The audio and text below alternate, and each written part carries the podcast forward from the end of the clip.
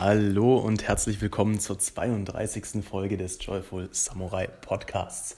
Heute zu Gast Ariane Jankowski, studierte und ausgebildete Psychotherapeutin. Es war ein sehr geiles Gespräch, muss ich einfach sagen. Also wer mich ein bisschen kennt, der weiß, dass ich immer sehr ähm, skeptisch bin, was, sage ich mal, normale medizinische Wege, normale Psychologie angeht und so. Aber ich muss sagen, die Dame hat es wirklich faustig hinter den Ohren. Das Gespräch hat mir mega viel Spaß gemacht. Und ich finde es auch bei ihr sehr, sehr interessant, wie sie fast schon unbewusst auch spirituelle Praxis, Meditation und die ganzen Sachen mit ihrer Arbeit als Psychologin bzw. jetzt Coach verbindet. Ähm, wir haben beide sehr, sehr viel aus dem Gespräch rausziehen können, haben uns gegenseitig auch mal kurz gecoacht, ähm, hatten beide auch, glaube ich, ja, wie eine Art, oh, wie sage ich das jetzt? Einsicht, Mini-Erleuchtung, wie auch immer ihr es nennen wollt. es war auf jeden Fall sehr cool. Checkt sie auf jeden Fall aus. Instagram ariane.jankowski ist aber alles auch nochmal in den Show Notes verlinkt. Und ja, ansonsten ohne further ado wünsche ich dir ganz viel Spaß mit der Folge. Die Aufnahme läuft. Herzlich willkommen, Ariane Jankowski. Spreche ich das richtig aus? Ja, perfekt. Wunderbar. Hallo, hi, ich freue mich. Ist, äh, ich habe sie kennengelernt über den lieben Chris, beziehungsweise weil wir in derselben Mastermind waren. Ähm, ehemalige Psychologin und nicht ehemalig im Sinne von äh, hier retired, irgendwie in Rente oder sowas, sondern quasi keinen Bock mehr aufs System und wolltest dich halt in einem Bereich selbstständig machen, wo du besser und mehr helfen kannst. Ist das richtig? Ja, absolut, genau. Also eh, ehemalige äh, praktizierende Psychotherapeutin, so würde ich es eher sagen. Also Psycholo Psychologin äh, immer noch ähm, und Psychotherapeutin denke ich auch immer noch, ähm, aber einfach nicht mehr in diesem klassischen Krankenkassensystem ähm, aktiv. Genau, so würde ich es. Warum wolltest du da raus? Ähm, also zum, zum einen ist es so, dass ich eigentlich schon super, super früh gemerkt habe, dass, ähm, dass da gesellschaftlicher Wandel nötig ist, was Psychologie angeht. Also dass äh, Psychologie, ähm, die menschliche Psyche, die Funktionsweise unseres Gehirns ähm, nicht nur den Menschen ähm, zur Verfügung gestellt werden sollte, die in eine Therapie gehen, sondern halt einfach noch viel, viel mehr. Ich habe damals mit 16 Jahren äh, von Emile Couillet Autosuggestion gelesen. Weiß nicht, ob dir das was sagt. So ein ganz altes 80er-Buch oder so. Nicht, aber sag doch mal ganz kurz, was Autosuggestionen sind, bitte. Ja, Autosuggestion ist einfach ähm, die, die Sprache, es geht, geht eigentlich darum, mit welchen Gedanken du selber mit dir sprichst und wie dich das und dein Leben beeinflusst. Also so die Macht der Gedanken. Also ganz banal. Und ich dachte damals mit meinen 16 Jahren, oh mein Gott, das, das müssen wir allen sagen, wie mächtig unser Gehirn ist. Ich, ich werde Psychologie studieren und dann werde ich damals habe ich das noch gesagt, original, ähm, meinen Doktortitel machen und dann werde ich in die Schulen gehen und Schulen gründen, wo ich Meditation und Gedanken ähm, und Emotionskontrolle als Schulfächer mache. Also ich hatte wirklich mit 16 meine Mission gefunden. Und danach, und ich war bis 16, ich habe, glaube ich, nur Vierer und äh, Fünfer geschrieben, habe nur gekifft. ich habe, ja, als ich, als ich plötzlich so das, diese Vision, diese Mission, besser gesagt, für mich hatte, habe ich dann nur noch gelernt, Einser geschrieben und bin halt echt ähm, durch mein Abi mit einer Eins, durch mein Diplom mit einer Eins, durch meine Approbation mit Eins und alles mit Auszeichnungen. Und äh, also es war wirklich so, ein, es hat Klick gemacht. Und während meiner Ausbildungszeit als äh, Mission und Ziel einfach ausmachen kann, gell? Total, total. Ich sag's euch, wirklich. Findet eure Berufung und dann geht's richtig los. Also wir, und dann kommt wirklich auch noch einiges raus. Und ich war wirklich immer versetzungsgefährdet und habe nur schlechte Noten geschrieben und dann nur noch Einser. Nur noch. Als ich wusste, als ich mein Why kannte, wie man so schön sagt, mhm. ging es dann richtig los. Genau, und in meiner Ausbildungszeit ähm, musste ich natürlich auch viele Patienten, ähm, äh, musste ich praktisch tätig sein, musste ich in der Psychiatrie arbeiten und ähm, im, äh, in der Praxis, habe in drei Praxen gearbeitet und noch an der Universitätsambulanz in Köln.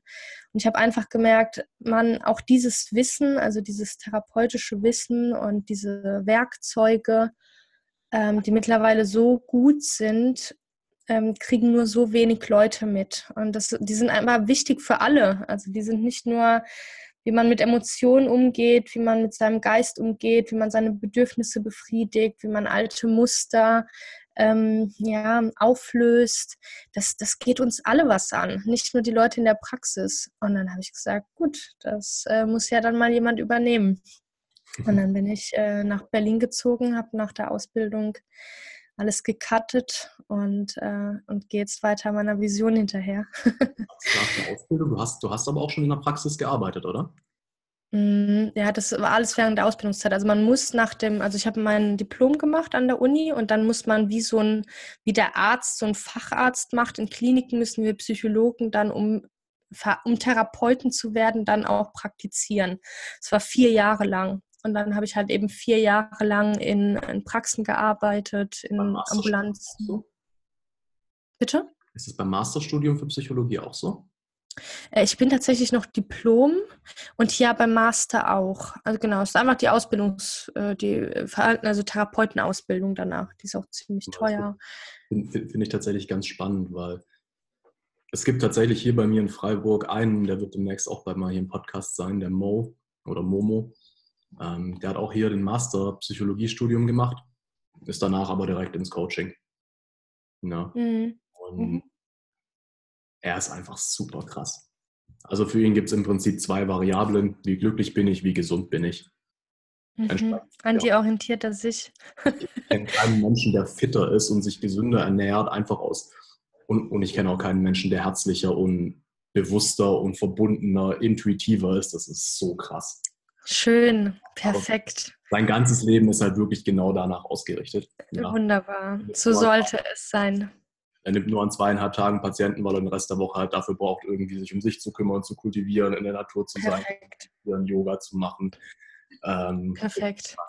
Perfekt. Und genau so, äh, so, das ist auch das Endziel, ne? dass halt wirklich ähm, wieder Bedürfnisbefriedigung und Selbstfürsorge ähm, an der höchsten Ordnung ist und mhm. das nicht nur auf, also ich meine, wir haben, wir leben gerade in einem Fitness-Hype, ja, wir wissen äh, besser, was gesunde Ernährung ist als jemals zuvor, aber was die Mentalität angeht ist, und, und, und wie psychische Gesundheit Glaubst du, das selber zu kultivieren ist, ja, die Forschung ist ja schon sehr weit. Ne? Also klar, es ändert sich immer. Ja ist es, ist es nicht genauso wie auch bei diesen psychologischen, emotionalen Werkzeugen? Also wenn du mal ins Fitnessstudio gehst und mit denen über gesunde Ernährung redest, die sagen nicht das, was die aktuelle Forschung sagt.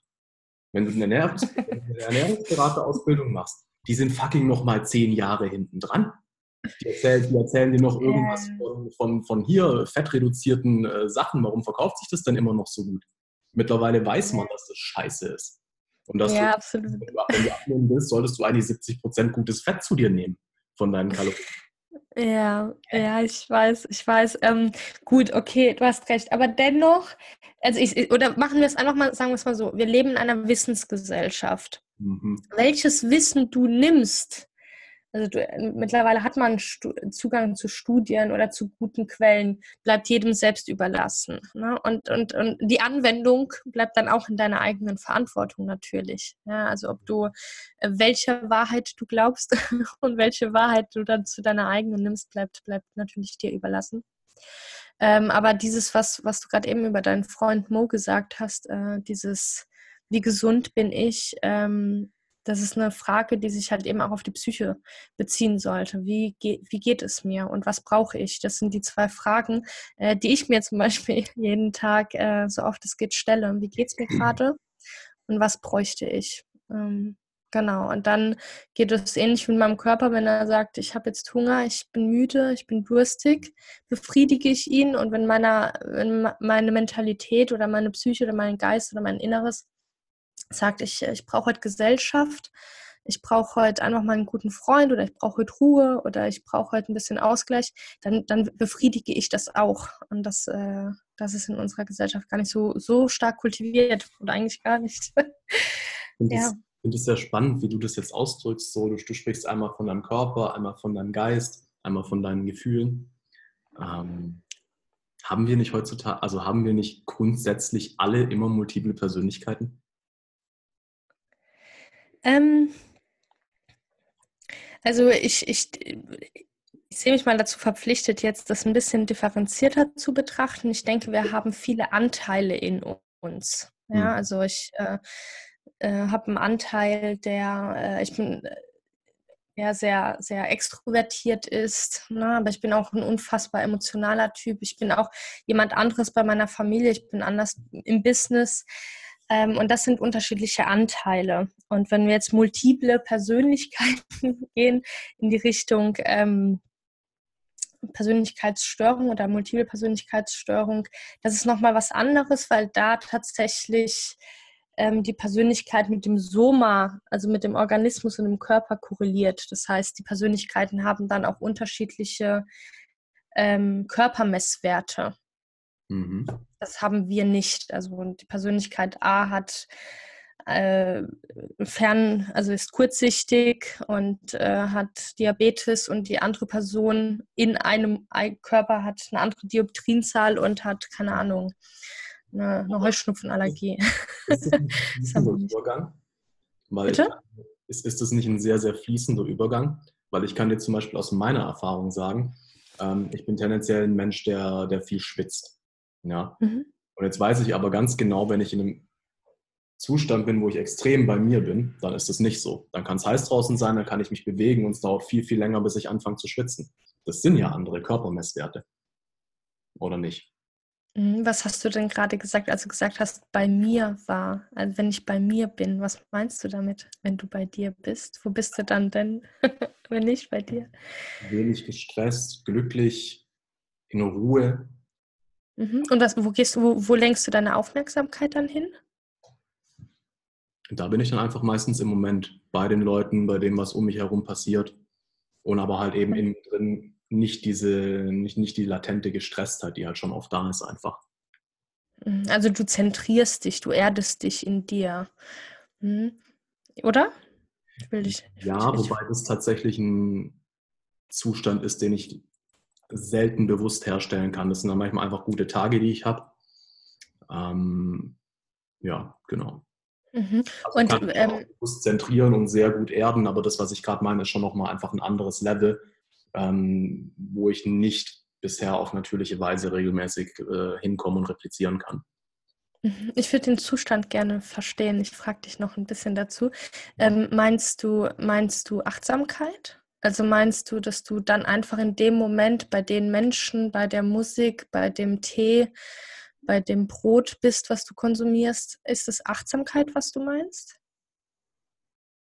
Ist es so eine Beobachterperspektive? Ist es so ein, so ein Verbinden mit so einem höheren Bewusstsein? Oder wie, wie kann ich das verstehen? Ich würde dich gerne verstehen. da kommt die Psychotherapeutin raus. Immer ähm, drin. Ja. Es ist, würde ich sagen, eine Mischung aus allem. Freiheit beschreibt es, glaube ich, am ehesten. Schön. Ich bin frei zu tun, was auch immer ich jetzt gerade für das Richtige halte. Und es gibt nichts, was mich jetzt irgendwie mhm. davon abhält, zu tanzen, weil ich gerade Bock habe zu tanzen oder einfach nur die Augen zu schließen und die Musik Genial. zu Genial, wunderbar. Oder zu überlegen, was die anderen Leute sagen oder im Gespräch wirklich bei der Person zu sein, um sie wirklich zu fühlen. Genial, genial. Wunderschön, Punkt. Ich habe es verstanden. Ich weiß nicht, ob die Zuschauer es verstanden haben.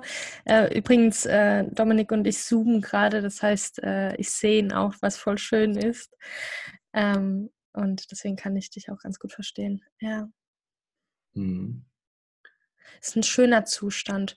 Und ähm, das ist so ein äh, ganz spannend, weil darf ich frei reden oder weil wir springen gerade so ein bisschen, ist es schlimm? Red frei alles gut. Ich habe ich hab in meinem äh, Kurs, also ich mache da diesen inneren Kindkurs, dazu kommen wir, glaube ich, später nochmal, ähm, geht es, also es hat so zwei Pfade, ich weiß gar nicht, wie man das nennt, so Pfad 1, wirklich so, lerne deinen konditionierten Soma kennen, ja, also dein, dein, dein konditioniertes Ich, mit dem du dich identifizierst, mit dem du täglich fusioniert bist. Ich bin nicht liebenswert, ich bin äh, einsam, ich bin, weiß ich was, ne, also dieses Ich. Mhm. Und ähm, das lernt man kennen, wirklich mit, mit in diesem Kurs mit Biografiearbeit, mit, mit nochmal schauen auf die Rollenverteilungen Mutter, Vater, auf, auf implizit, explizite Regeln, die man mitgekriegt hat, auf Prägungen, Erfahrungen der Schulzeit etc.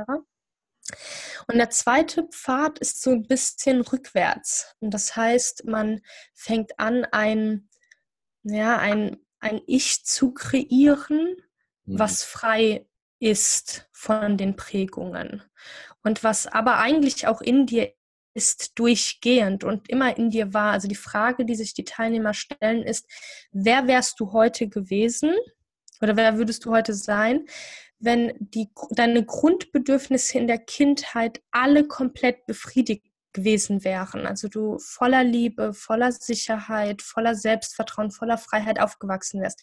Was für ein Ich wärst du heute? Und ähm, ne, also wenn du, wenn man sich so vorstellt, ne, so eine Blume, in, in, ihr ist ja quasi die DNA drin und wenn die Umweltbedingungen perfekt sind, dann entwickelt sich die Blume zu einer pracht, prachtvollen Blume. Mhm. Wenn die Umweltbedingungen aber ähm, nicht so gut sind, zu wenig Licht oder so, entwickelt sich auch irgendwie so eine Blume, aber halt nicht die, die ihr hundertprozentiges Potenzial entwickelt hat. Mhm. Und wir machen so quasi in dem Kurs so zwei Wege, nämlich einmal ähm, was hat diese Blume zu dem gemacht, wie sie ist und wer wärst du eigentlich und fang an, dich so zu verhalten, fang an, so dich in das Mindset, in das Gefühl, in das State reinzubegeben von deinem und jetzt fällt es mir total schwer, da eine Begrifflichkeit zu finden von einem so wahren Ich, ne? oder freiem Ich oder also was echtem Ich. heutzutage verwenden, ist es Higher Self. Ah ja, und es fällt mir so schwer, das zu benutzen. Lieber Dominik, wenn du noch mal ein Wort hast, ich weiß es nicht, ich habe da so eine Esoterik-Blockade. Es ist blöd und ich, äh, ich kriege da auch super viel Feedback, dass das eigentlich. Also ich kann, kann, dir echt nur sagen, es ist halt ein Wort, was die Leute kennen und damit wirst du halt bei den Leuten ankommen, wenn du lernst es zu benutzen. Ansonsten die beste Version deiner selbst. Ja, sowas, ne? Es ist halt immer die Frage, was ist das Beste? Weil die Frage wollte ich jetzt gerade auch noch, auch noch stellen, so diese Blume, die nicht ganz aufgegangen ist, im Gegensatz zu der, die halt ganz aufgegangen ist. Ist das eine denn weniger perfekt als das andere? Auf gar keinen Fall, auf gar keinen Fall. Ja, das ist ähm, wichtig in der Arbeit damit. Ja, aber auf gar keinen Fall. Annahme, Selbstannahme ist äh, die Grundregel von dem Kurs und von tatsächlich von dem, äh, von dem Higher Self, also von diesem wahren Ich. Ähm, aber ähm, die, man muss sich vorstellen, die Blumen leiden. Ich hatte gestern eine Unterhaltung mit einer Kollegin und äh, die meinte auch, ich würde dann das Gefühl haben, dass ich nicht richtig bin, so wie ich bin. Mhm. Und ja, aber sie ist auch nicht meine Zielgruppe. Und meine Zielgruppe leidet unfassbar. Die haben so einen, ich sag mal, inneren Kritiker, der so sehr mit einem spricht, negativ, dass wenn man den sagt, hey Süße, das bist nicht du, das ist etwas, was in dir konditioniert wurde, weil deine Vergangenheit wirklich, wirklich schlimm war, dann ist das entlastend. Das Aber heißt, je nachdem, welcher. Bitte? Ist es nicht ein Teil von der Person? Ist es, aber einer, unter dem sie sehr leidet und ähm, entlastet wäre, wenn dieser, wenn dieser möglich wäre, zu, sich zu begrenzen. Also was sie quasi, äh, das Ziel von diesem Kurs ist Selbststeuerung. Das Ziel von diesem Kurs ist psychische Flexibilität. Zu sagen, ich bin fähig, unterschiedliche Anteile von mir wahrzunehmen. Ich sehe gerade, dass es ein verletzter Anteil von mir ist. Ich sehe gerade, dass ich in meinem Schutzmechanismus drin bin. Und ich bin aber auch fähig, da wieder rauszugehen und dann State zu gehen, in dem ich frei bin, in dem ich nicht meine Konditionierung bin. Und wir wollen nichts verändern, wir wollen nur Freiheit schaffen. In dem Moment, dass man sich nicht mehr mit seinem mit irgendeinem Selbstkonstrukt identifiziert, sondern von diesem Selbstkonstrukt loslassen kann, um kann flexibel seinen Alltag zu gestalten. Sorry, kann ich diese verletzten Anteile, dieses Selbstkonstrukt heilen, in deinen Augen? Mhm. Ja, ähm, weil das ist ähm, also wie, wie man das so ähm, psychologisch benennt, ist dieses Reframing. Mhm. Das heißt, man setzt unterschiedliche ähm, im Gehirn, wenn wir so die Nervenbahnen uns anschauen, ist bei traumatischen oder sehr verletzenden ähm, Situationen einfach so bestimmte Nervenbahnen aktiv und man ist fähig, also was ich zum Beispiel in dem Kurs auch mache, ist in ganz tiefe Trance- und Meditationszustände gehen. Das heißt, es passiert tatsächlich alles auf ganz tiefer Ebene. Und da wird quasi die Situation nochmal aufgegriffen. Sie wird anders verarbeitet. Also man gibt Schuld ab, man gibt Verantwortung ab. Man in dem Kurs nehmen verteidigen sie sich ne, gegen Eltern, gegen Angreifer. Ähm, Aber heißt es nicht eher, dann, Verantwortung wieder zu mir? Ja, das war jetzt gerade ein Beispiel für einen Loyalitätskonflikt, weil ganz viele Eltern sagen, lebe das weiter, was ich gelebt habe, lebe meine Wahrheit weiter. Und in der Meditation können die sowas abgeben und sagen, das ist deine Wahrheit, Papa oder Mama, aber nicht, nicht mehr meine. Ich möchte meine eigene Wahrheit leben. Also die Verantwortung, die nie meine war, quasi zurückgeben. Ja, genau, das meinte ich. Aber ähm, in dem Moment übernehme ich dann Verantwortung dann wiederum für mein jetziges Leben auf jeden Fall. Mhm. Und ähm, in dieser tiefen... In der Meditation, ganz kurz. Bitte? Was passiert danach in der Meditation, wenn Sie das zurückgegeben haben? Hm, neurologisch passiert, dass die Situation, die damals, also die, die gehen ja in dieser Trance-Zustand wirklich zu einer real passierten Situation damals, als sie sechs Jahre alt waren und XY also passiert ist. Die es nicht wissen, unser Unterbewusstsein kann nicht zwischen Realität und Fiktion unterscheiden. Also dem, genau. was wir uns vorstellen, je tiefer wir in Trance sind, umso real ist es dann auch. Genau. Perfekt, super gesagt. Und ähm, in dem Moment, wo, wo die Situation, wir dem Situation einen anderen Ausgang geben mhm. und ähm, in der Ausgang ein machtvolles oder ein befriedigendes Gefühl ist, reframen wir das Ganze. Das heißt, die Person, das Kind geht nicht mehr ähm, als schutzlos oder ähm, ja, ängstlich aus der Situation, sondern halt eben in Sicherheit oder mit Liebe oder mit Geborgenheit, weil wir kreieren halt eben dieses wahre Selbst, was dann Meditation mit reingeht. Halt. Zwar nicht von den Eltern, aber von ah, ihm selbst in der Zukunft. Ja. Also dann. ja. Aber jetzt mal. Also einmal ganz kurz, kennst du Buddhas Brain, das Buch? Mhm. Richtig, richtig geil. Es ist schon ein bisschen älter, aber da geht es wirklich genau darum, was passiert neurologisch jedes Mal, wenn ich mich an solche Sachen erinnere, wie kann ich das quasi auch ein bisschen überschreiben und solche Sachen? Genau, überschreiben, genau. Frage, in der Meditation, du leitest die ja wahrscheinlich an, dann über irgendeine Audio oder so, ne? Ja. Genau, was passiert, nachdem die für sich eingestanden sind? Holst du sie direkt wieder raus oder mach, was ist der Prozess, den du anleitest für die? Ja, also erstmal natürlich äh, die, die, ähm, die Gefühle, die dadurch entstanden sind, also von Sicherheit, von Liebe, von Wärme. Ne? Das, was halt je nach Etappe ähm, passiert ist, wird verstärkt, intensiviert, geankert und dann werden die wieder rausgeholt. Ja. Okay. Also es gibt Meditationen, die, ähm, die hören sich die Teilnehmer öfter an. Also zum Beispiel die Meditation, indem sie sich immer wieder mit dem wahren Ich verbinden. Ich habe man merkt immer noch Hemmungen, den Begriff zu nennen, ähm, verbinden. Und es gibt aber auch Meditationen, ähm, die klärend sind, Vater, Mutter, äh, Meditation. Ähm, ja, die hört man sich da nicht so häufig an. Genau. Also ich frage tatsächlich deswegen, weil ich mit meinen Klienten oft einen, einen ähnlichen Prozess durchgehe. Ähm, dadurch, dass ich ja aber mehr in dieser eben esoterischen, spirituellen Szene drin bin. Ähm, oh, voll schön, gib mir was ab. Bei mir passiert dann noch ein Step mehr. Und mhm. zwar, ähm, je nachdem, also es gibt verschiedene Arten, das jetzt auszudrücken, aus verschiedenen Richtungen der Welt, spirituellen, religiösen, was auch immer. Ähm, Im Schamanismus geht man davon aus, dass, bei, dass wenn in der Kindheit Traumata passieren, dass sich ein Teil der Seele quasi absplittert. Der Teil der Seele, um quasi den Körper und das Kind vor der Emotion zu schützen. Ja. Mhm für mich, wenn ich dann mit dem inneren Kind arbeite, ist, ist es dann eben dieser Seelensplitter. Das bin ich wirklich in einer kleinen Form, noch nicht, noch nicht erwachsen geworden. Und das heißt, was, was ich halt bei dem Prozess immer probiere, sowohl bei mir wie auch bei Klienten, ist halt irgendwann dann das Kind in den Arm zu nehmen, es zu fragen, hey, willst du nach Hause kommen? Und dann quasi wirklich so diesen vorzustellen, wie es gleichzeitig erwachsen wird und ich es wieder in mich aufnehme. Mhm. Ja, sodass ja. quasi nicht nur irgendwie die, die Vergangenheit reframed ist, sondern dass ich wirklich auch zu diesem verletzten kindlichen Anteil sage, hey, du darfst jetzt erwachsen werden, du darfst wieder zu mir kommen. Mhm.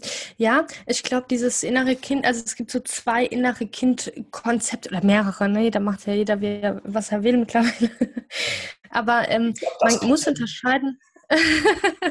man muss unterscheiden zwischen ähm, das innere Kind und das Kind in dir, beziehungsweise ähm, du als kleines Kind, weil ähm, es gibt äh, in, in, in meiner Theorie oder mit dem Konstrukt, das ich arbeite, gibt es einen Teil, der eben überhaupt nicht erwachsen werden muss und der Kind bleiben darf, der aber trotzdem immer gefragt wird. Und ich finde das total spannend, ich sag's dir. Ähm, es gibt so, ein, so eine erwachsene Ari und die trifft ganz, ganz viele Entscheidungen im Alltag. Und dann frage ich ab und zu meine Nanny, mein, mein kleines Mädchen, also in mir heißt Nanny, weil ich habe mich als Kind Nanny genannt. Okay. Ähm, frage ich, frage ich die Nanny, was sie will. Und ich sag's dir, da kommen manchmal ganz andere Antworten raus. Da mhm. kommt etwas, nee, ich, ich würde aber, ich möchte das aber, ich möchte zu dieser Person oder ich möchte das überhaupt nicht oder das tut mir nicht gut.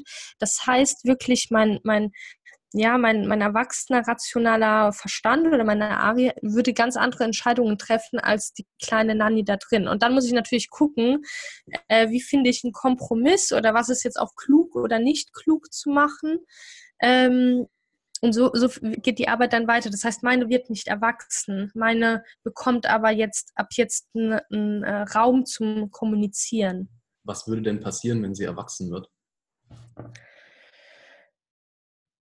Ja, in meinem Modul, in, meinem, in meinem Konzept wäre sie dann das, wäre sie dann ihre, ihre, ihre Version, die sie wäre, wenn ich jetzt anfangen würde, alle ihre Bedürfnisse zu befriedigen. Also wir machen quasi rückwärts. Mhm. Ne? Mhm. Wir, wir, ich, ich gieße das heißt, quasi ab hier. Wenn sie erwachsen werden würde, dann würdest du automatisch ihre Bedürfnisse befriedigen. Das heißt, der spielerische Anteil wäre automatisch. Ja, ja. Genau, also ich, äh, ich versuche ihre seelischen Bedürfnisse so zu befriedigen, dass sie, wenn sie gewachsen würde, irgendwann auch einfach zu mir wäre. So. Mhm. Genau, also es ist wie so ein Schlauchsystem. Probier das, probier das mal für dich aus. Ich meine, du kannst den ganzen Prozess in so Meditationen eh immer auch rückwärts machen, wenn du merkst, es passt dir nicht.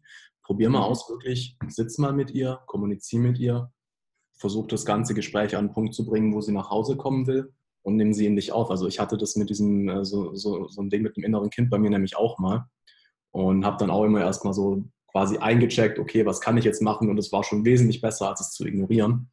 Ähm, mhm.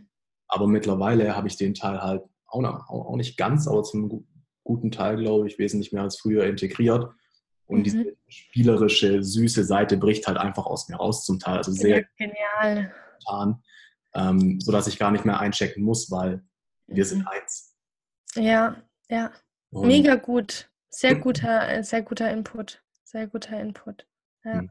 Was die bei mir gemacht haben, ist, dass sie das, ähm, das äh, wahre Ich in das konditionierte Ich reingelassen haben in der Meditation, sodass das wahre Ich immer mehr mit dem Konditionierten, weil das ist natürlich langsamer als jetzt, sage ich mal, weil manche Patienten brauchen oder Klienten oder Teilnehmer brauchen länger, weil das zu abstrakt auch ist, ne? zu sagen, okay, ich habe Anteile in mir und ich will das immer so, ich, das ganze Konzept orientiert sich natürlich auch so an der Schematherapie, die haben irgendwie 18 Modis und äh, fünf unterschiedliche, acht Anteile etc. Ich versuche wirklich einfach nur mit zwei, drei zu arbeiten. Es gibt sowas, ne, Inneres in dir, so ein inneres Kind und dann gibt es was Rationales und dann gibt es etwas, was geworden wäre dein, dein Kurs ist ja, glaube ich, jetzt auch für eher Anfänger in dem Bereich gedacht, oder?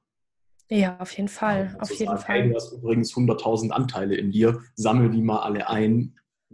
Das nee. Ja, ja. ja. Da ich immer ja. gucken, okay, wen, wen hast du jetzt gerade vor dir? Ja, und äh, da kommt ja auch so ein bisschen mein, ähm, mal gespannt, wie viele Teilnehmer, wie viel, äh, wie viel meiner Zielgruppe den Podcast hören. Aber äh, tatsächlich kommt da so ein bisschen auch mein äh, Neurologen-Ari raus oder mein wissenschaftlicher Ari. Also eigentlich kann man ja gar nicht, eigentlich ist ja alles das Gehirn ne? und in unterschiedlichen Arealen gespeichert. Dominik sieht es natürlich anders. So schön.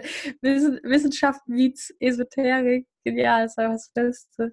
Ähm, aber da ist ja, es sind ja einfach unterschiedliche States, in dem das Gehirn ist, ja, in dem dann unterschiedliche Bahnen miteinander verknüpft sind. Aber letztendlich ist es doch immer nur das eine Gehirn. Mhm. Jetzt mal eine Frage an dich. Ähm, dir ist bewusst, dass unser Hirn und speziell auch unser Herz ein elektromagnetisches Feld ausstrahlt, oder? Ja. Das heißt, alles, was du denkst und fühlst, ist auch außerhalb unseres Körpers in einem gewissen Informationsfeld vorhanden. Ja. Okay. Was ist der Unterschied zwischen dem Informationsfeld und der physischen Welt? Der inneren Informationswelt und der physischen Welt im Außen? Informationsfeld, was jetzt unsere Emotionen, unsere Gedanken aussendet in die Welt, das ist ja da. Ja. ja. Und dem, was wir anfassen können, wo ist der Unterschied? Die Dichte der Materie? Jein. Also wenn du mal wirklich in der Physik ganz klein gehst, ist jeder Tisch, jeder genau. Laptop, alles auch 99,9% leerer Raum. Der Unterschied Aber, ja. ist anderes als die Frequenz. Okay. Also das schwingt also, einfach auf einer anderen Frequenz. Genau. Das heißt, was ist jetzt die Wahrheit und was nicht? Also wenn du, wenn, wenn, wenn du da ein bisschen mehr reingehst, da kann ich dir Joe Dispenza sehr empfehlen. Schreibe ja. ich mir direkt auf. Oder schick, schick mir deine ganzen Buchempfehlungen gleich vor. Schreib's kurz hin. So. Joe Dispenza und Buddha's Brain war das, gell? Ja. Weil Joe Dispenza, der war Doktor, stinknormaler Doktor und Triathlet. Mhm. Ja, der hat sich irgendwie dann das Rückgrat gebrochen quasi. Und dann hieß es, äh, also beim Fahrradunfall, und dann hieß es, ja, du musst halt eine Surgery machen, eine, wie heißt es auf Deutsch, Operation. Und die Operation hat halt irgendwie, keine Ahnung, 20, 30 Prozent, wenn ich es richtig im Kopf habe, Überlebenschance. Und okay. er als Doktor wusste ganz genau, was die ihm sagen, ist richtig, ja. Er hat keine Chance, jemals wieder irgendwas anderes als seinen Kopf zu spüren, wenn er nicht diese OP macht. Irgendwas so, so, so ein inneres Wissen hat ihm aber gesagt, hey, mach das nicht. Und dadurch, dass er ja ein Doktor war und wusste, wie das alles da drin aussieht, seine Wirbelsäule und so, hat er für sechs Wochen, oder nee, ich glaube, es war länger, aber nach sechs Wochen hat er die ersten Resultate gehabt, hat er jeden Tag damit verbracht, in seinem Kopf, in seinen Gedanken seine Wirbelsäule zu rekonstruieren. Ja? Mhm. Und an dem Punkt, wo er es geschafft hat, das für Stunden am Stück zu machen, ohne dass ihm Gedanken von Angst, von ich werde mein Leben lang im Rollstuhl sitzen und so dazwischen kamen. Ich glaube, der ist. Also ich weiß es nicht ganz genau. Guck, wenn es dich interessiert, Zuschauer, Ari, guck dir, den, guck dir den Talk an, da sagt das genau. Ich glaube, er ist nach zwölf Wochen aus dem Krankenhaus rausgelaufen. Mhm. Ja. Mhm. Also, äh. Ja, also was, was hat er gemacht? Also wenn wir das jetzt zusammen, zusammen nochmal, so was hat er gemacht? Ja. Er hat ja letztendlich über seine über die Ener das Energiefeld des Gehirns seinen Körper, sein, sein Körper Aufträge gegeben. Genau. Und was ja. er jetzt nachgemacht hat, jetzt wird es nämlich spannend für dich. Der forscht seitdem, ich glaube, es sind jetzt zwei Jahrzehnte oder so, nur am Placebo-Effekt. Wie funktioniert sowas? Mhm. Was, für ein, was für einen Einfluss haben unsere Gedanken? Das ist genial. Und das Krasse ja. ist, und das war für mich echt mindblowing, wo ich das das erste Mal gehört habe. Man kann mittlerweile, gibt es Theorien, die echt gut bestätigt sind, also von dem, was dahinter ist, dass unsere Gedanken gar nicht unsere Gedanken sind. Und dass die Gedanken, die wir empfangen aus dem Informationsfeld, die Gedanken, die wir denken, bestimmt sind von unserem emotionalen Zustand. Unser emotionaler Zustand stellt quasi die Frequenz ein, auf der wir dann Gedanken empfangen.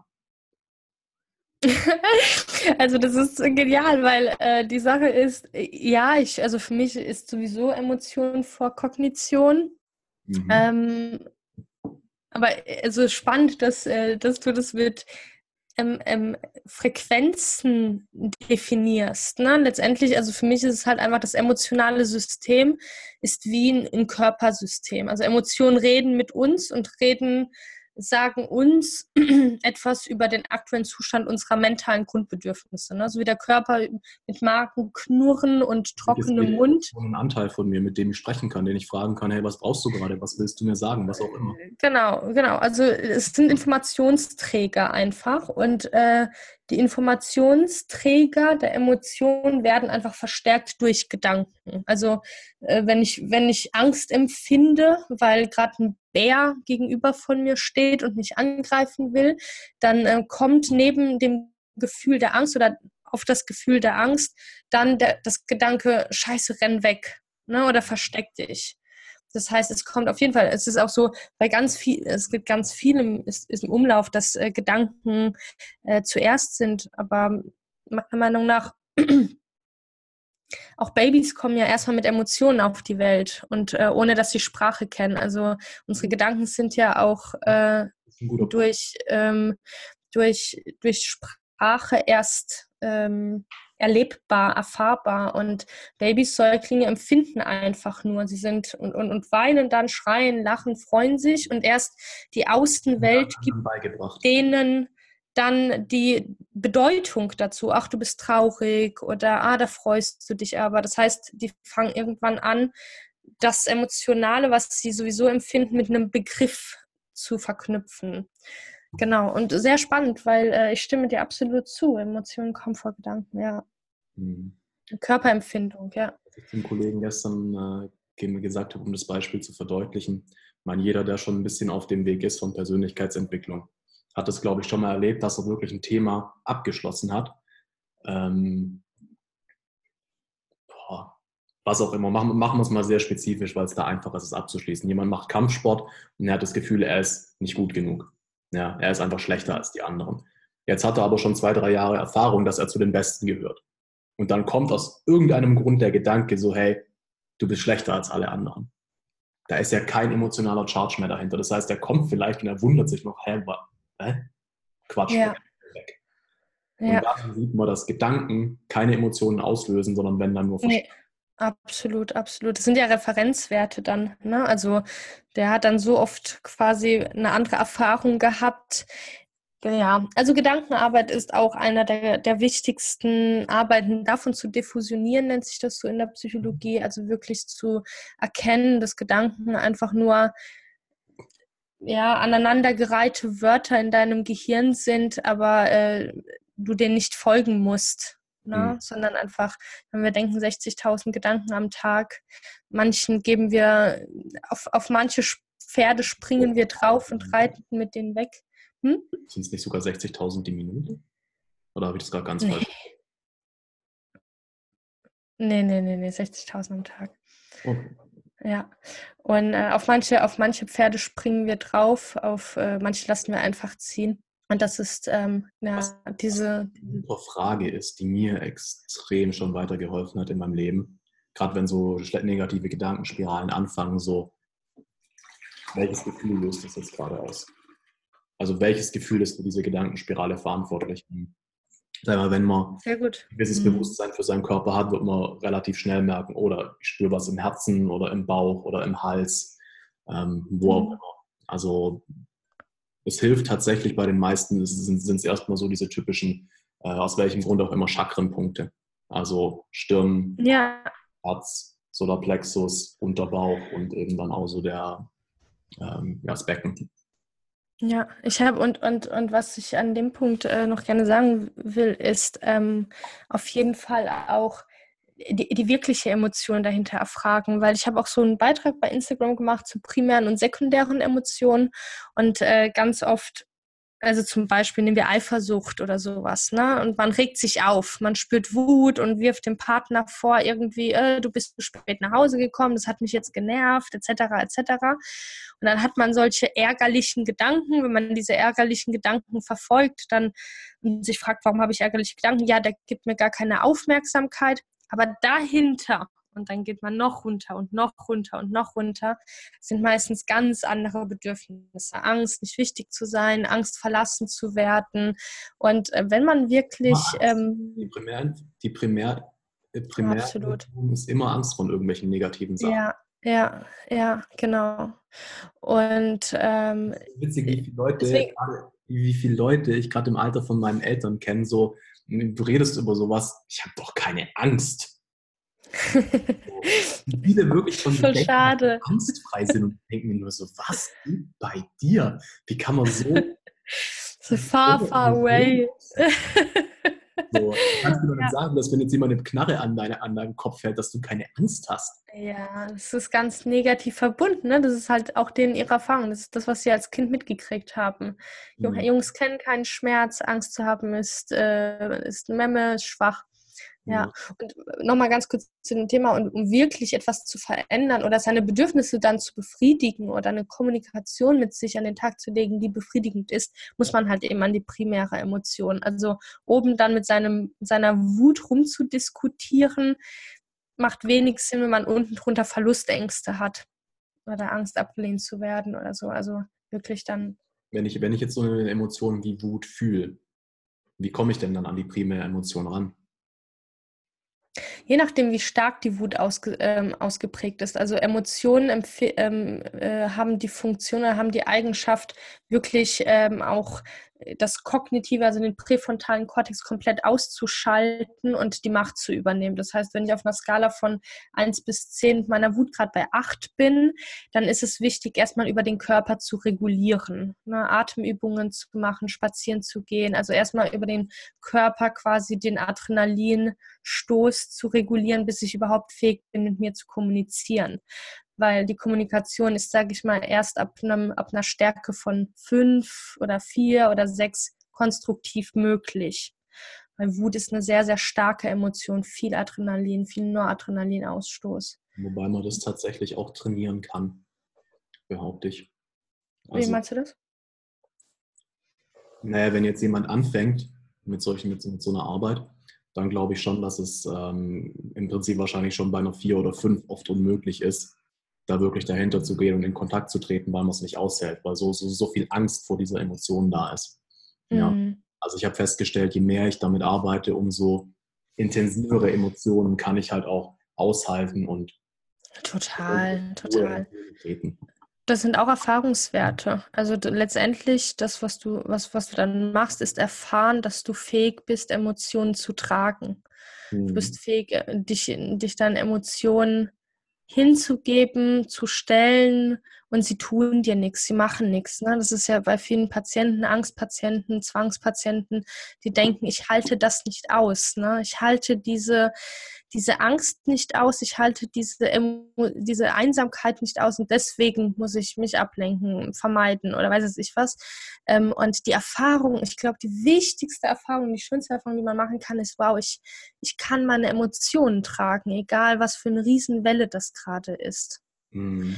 Und ähm, ja, Absolut. Und dann quasi öfter ich das mache, also wenn ich zum Beispiel jetzt in die Emotionsexposition gehe, wenn ich Trauer verspüre, ähm, dann setze ich mich auf einen Stuhl, ohne Scheiß, schließe meine Augen, lege meine Hand aufs Herz, tue meine Schulter nach hinten und gebe meiner Trauer ein, eine Halle an Raum, an Möglichkeit, jetzt rauszugehen, weil ich, weil ich mhm. es so befriedigend finde mittlerweile, ähm, in diese Emotion, diese, diese Emotion da sein zu lassen. Das ist für mich, viel, für mich viel angenehmer, ähm, als sie versuchen zu unterdrücken oder zu ne, reflexartig ein bisschen zu stoppen oder so. Klar, manchmal geht das nicht, manchmal muss man sagen, oh, aber wenn ich merke, ich bin ein bisschen zu traurig, dann gebe ich mir auch aktiv Raum dafür, später auch.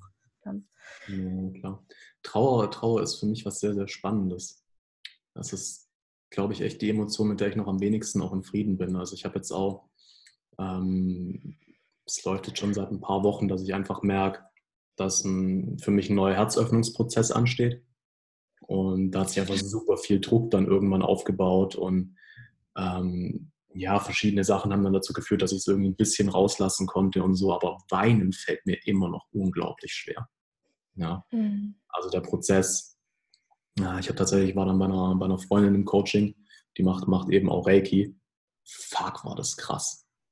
Mhm. Also irgendwann sagt sie so, jetzt dreh dich mal auf den Bauch, leg die Hand auf meinen Rücken und das war wirklich wie, als würde sie das rausziehen. Ja. Die hat dann irgendwie Konntest du dann weinen? Übel. Ich habe noch nie in meinem Leben so, so leicht geweint. Also normalerweise wow. ist, es dann ja auch mit Schluchzen verbunden. Ich lag einfach nur da und habe gegrinst und mir sind die Tränen geflossen wie sonst was. Wow, genial. Geniale Erfahrung. Ich gratuliere dir für diese Erfahrung. Wunderschön. Ja. ja. Aber wenn ich es wiederum alleine mache, ist es immer noch sehr ich verziehe halt dann immer das Gesicht, weil ich merke, die Energie stoppt und ich habe Angst davor und so. Ja. Was tatsächlich hilft oder ähm, äh, auch meinen Teilnehmern hilft, ist dann wirklich auch die Selbstkommunikation und zu sagen, ich darf jetzt. Mhm. Das los, ne? Also weil in, in dem Moment ist es ja, wie gesagt, das Gehirn unterscheidet da nicht so arg, wer gerade mit wem hier redet, ja. Und ähm, wirklich zu sagen, okay, und jetzt mhm. du darfst, ne? Das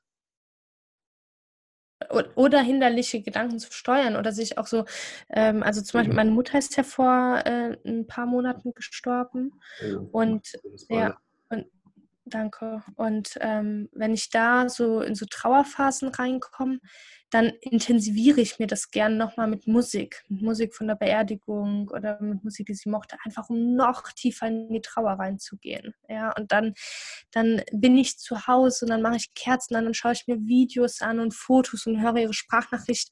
Das heißt, kannst ja auch quasi wirklich von außen die Trauer noch, noch, noch reinschmeißen. Und ich freue mich über die Trauer, weil ich bin so ähm, busy oft im Alltag auch, dass ich merke, oh, ich würde jetzt gerne dieser Sache einfach nochmal Raum geben und dann schreibe ich einen Brief oder mache eine Sprachnachricht oder so. Und das kannst du wirklich über den Körper gut beeinflussen nochmal, über die Sinnesorgane, ne? Geruch, Parfüm oder, oder Musik oder so. Fühlen, ja. Ja, also traurige Musik mache ich mir immer an, wenn ich, wenn, wenn sowas ansteht, sonst keine Chance. Mhm. sonst, also wenn ich, wenn ich dann nicht dieses konstante diesen konstanten Trigger dann auch habe, dann macht mein System einfach zu und ich bin wieder komplett woanders. Hm. Also das ist ähm, gerade auch traurige Musik anzumachen, ist was, was mir sehr dabei hilft, einfach auch dabei zu bleiben, immer wieder zurückzufinden, Genial. dem ein bisschen näher zu kommen. Ja, und auch kein Druck, ne? Also es kommt, wenn es kommt und wenn Trauer bedeutet nicht immer nur zu weinen. Trauer bedeutet auch einfach nur manchmal sich hinzusetzen und traurig sein. Ne? Also es muss nicht immer, man muss nicht immer darauf warten und sagen, ich, ich habe jetzt erst meine Trauer vollendet, wenn ich weine. Manchmal ist es auch einfach eine Schwingung, in der man ist, eine Stimmung, in der man ist. Und die ist auch okay. Ne? Und die darf sein. Und das darf man auch schon als, als tiefe Trauer definieren. Jeder, jeder trauert anders. Krass, du hast recht. Danke für den Input. Gerne.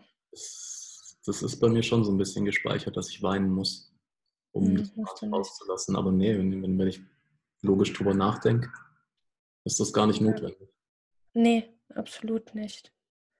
Man darf auch für sich alle, alle anderen Emotionen einfach so empfinden, wie man sie empfindet. Und das ist okay. Ne? Man kann Freude empfinden und einfach die Augen schließen und mhm. das über sich fluten lassen. Man kann oh, Wut empfinden. Ne? Ja, und das ist so alles gut.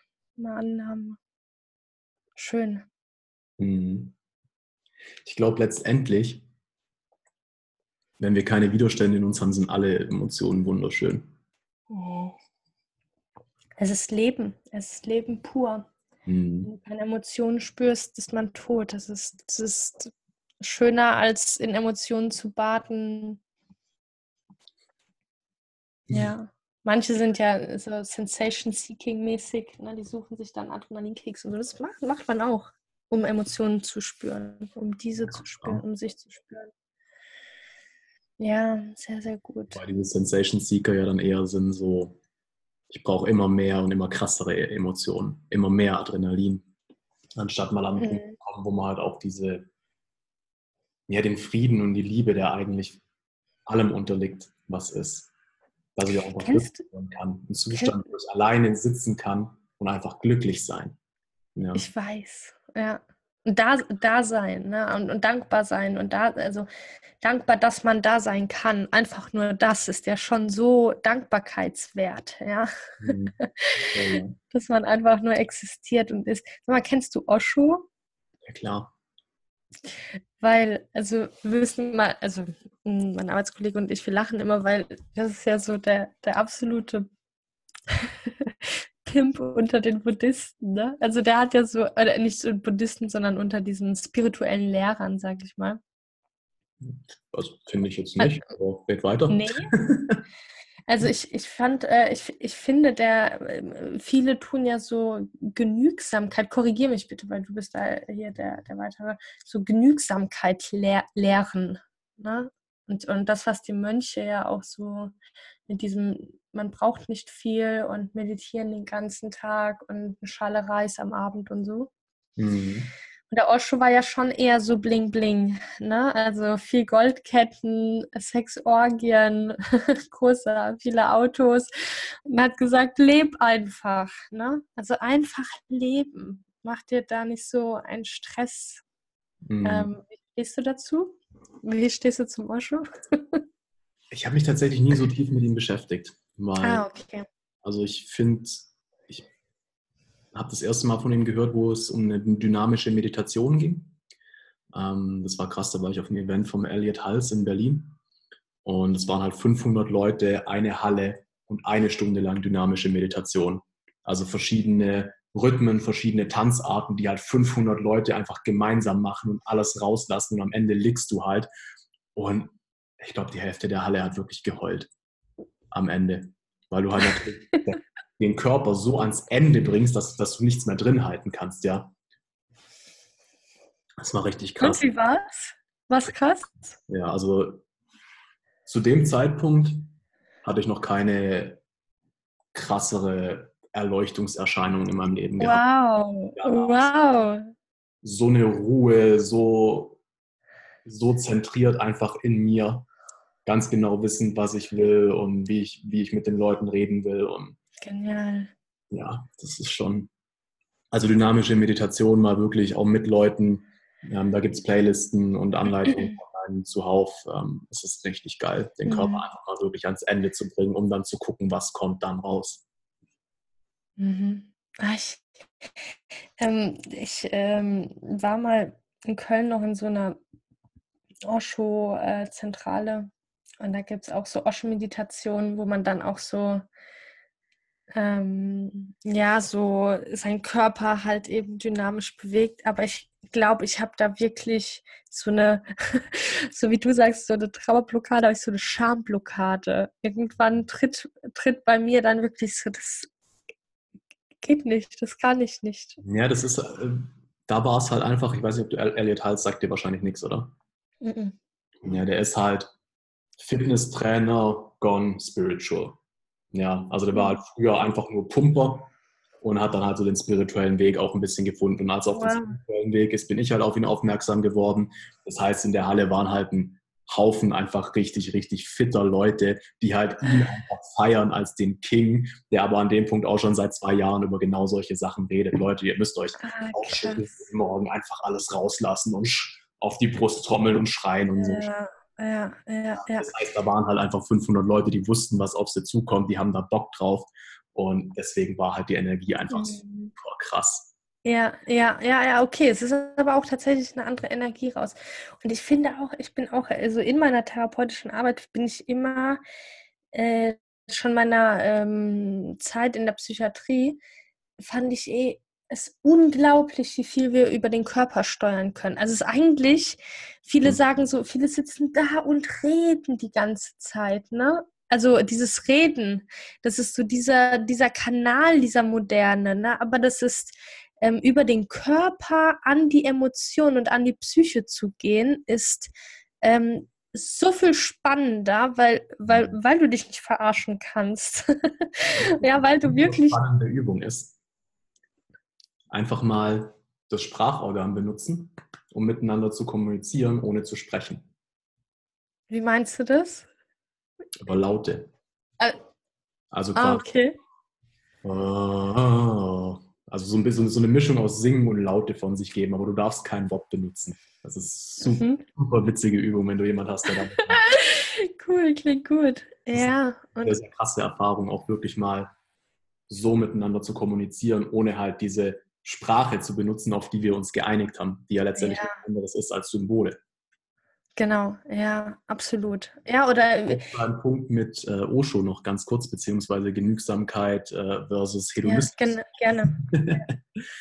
ähm, ich glaube einfach, dass wir alle aus unterschiedlichen Gründen auch ein Stück weit auf der Erde sind und ich glaube, dass du das tun und austesten solltest, was sich jetzt gerade für dich gut anfühlt, ohne dann aber auch daran festzuhalten. Ja. Also ich bin mir sicher, dass für mich auch Situation, also Zeiten in meinem Leben kommen werden, wo ich wirklich Wochen oder Monate isoliert für mich meditierend verbringe. Aber ich bin mir auch sicher, dass ich in meinem Leben noch Orgien feiern werde. Ja, ja, ja, sehr gut. Ich liebe und, und, und Partys unglaublich. Ich liebe es aber auch alleine zu Hause zu sitzen. So, mhm. Und ich habe da für mich, und, und früher war es ein anderes Verhältnis als heute. Früher gab es eine Zeit, da war ich fünfmal die Woche hart feiern. Und heute gehe ich noch alle drei Monate einmal. Ja. So. Ja. Guck einfach, was für dich jetzt gerade richtig ist. Und dann, das ist wichtig, es gibt kein richtig oder falsch, sondern es gibt einfach nur, ganz dumm gesagt, aber wenn du bei dir selbst aufräumst, dann kannst du auch den anderen Menschen helfen. Und du räumst bei dir selbst auf, indem du deinen Weg gehst und die Sachen lernst, die es zu lernen gibt. Ja, mhm. ja einfach, äh, ja. Ja, wenn es sich jetzt für dich richtig anfühlt, eine Zeit lang im Hedonismus zu versinken, dann mach das. Und wenn du dann hinterher merkst, oh, okay, nee, das ist es doch nicht für mich, dann hast du mhm. aber die Erfahrung, ja. So hast daraus gelernt. Das ist was anderes, als wenn du vorher versuchst zu sagen, nee, Hedonismus ist scheiße, das darf ich nicht machen und ich will aber da sein. Dann ja, ja. aber die ganzen Lektionen, die du gelernt hast auf dem Weg.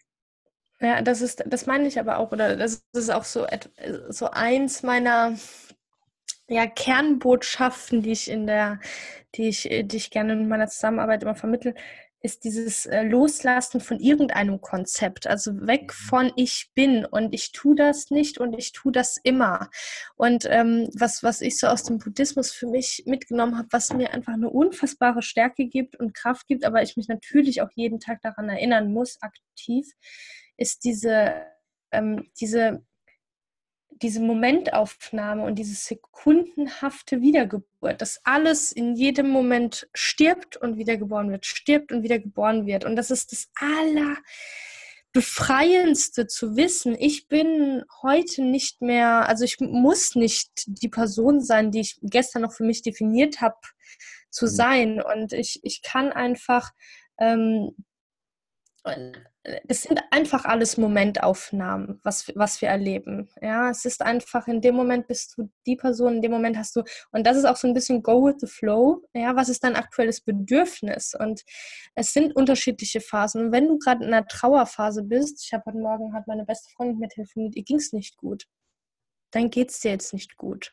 Das ist okay dann ist jetzt eine Phase und wenn sie eine Woche geht und wenn sie zwei Wochen geht, es ist eine Phase und es ist nur eine Phase. Sei, lass sie da.